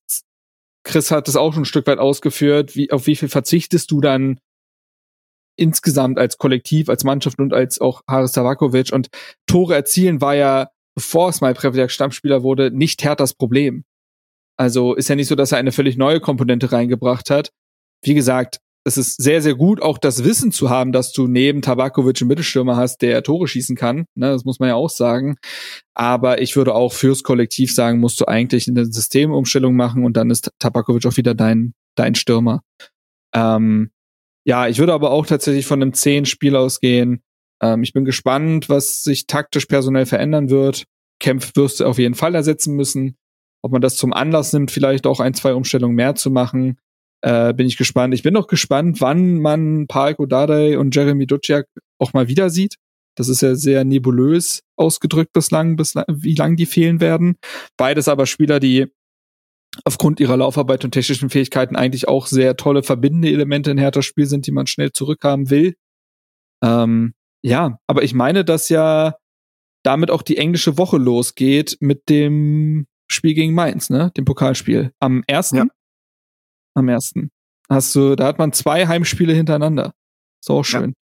Auch gegen Mainz gibt's noch einige wenige Restkarten, kann ich an der Stelle sagen. Machen wir mal wieder so eine Kombi-Aktion. naja, und dann hast du ja Warte mal, hast du da, warte. Dann ist Rostock auswärts. Ah ja, Rostock auswärts. Dann ist gegen KSC der Mitgliederspieltag. Ja, richtig. Da müssen wir irgendwann auch nochmal aufklären, was ihr euch da Tolles ausgedacht habt. Aber das machen wir nicht jetzt, sonst würden wir die Folge sprengen. Ja. Die ist schon wieder lang genug. Ich glaube, damit haben wir es auch. Wenn ihr jetzt nicht spontan noch einen Song habt, würde ich die Folge einfach so schließen. Tatsächlich hätte ich einen. Oha. Na dann, warte, ich hole mein Dokument raus, damit ich es mir direkt notieren kann. Ja. Auch raus. Und zwar von Harvey Danger. Das ist eine mittlerweile nicht mehr existente US-amerikanische Rockband. Alternative Harvey Rock. Danger. Ja, Harvey Danger. Mhm. Und das Lied heißt Flagpole Sitter. Ähm, ich habe dazu keine besondere Story, außer dass ich den wirklich cool finde. nee, nee, nee, nee. Fair. Ja. Also, ja. Ich glaube, uns gehen auch langsam die, die Songs mit besonderer Geschichte auch ein Stück weit aus. Wir gehen jetzt einfach nur noch mit dem Vibe. So, passt schon. Freunde, es hat mir großen Spaß gemacht. Sehr schön, dass du mal wieder dabei warst, Steven. Sehr ja. schön, dass, wenn immer du dabei bist, Chris. Und dann bis auf bald. Wir hören uns dann als nächstes wieder nach dem Paderborn-Spiel.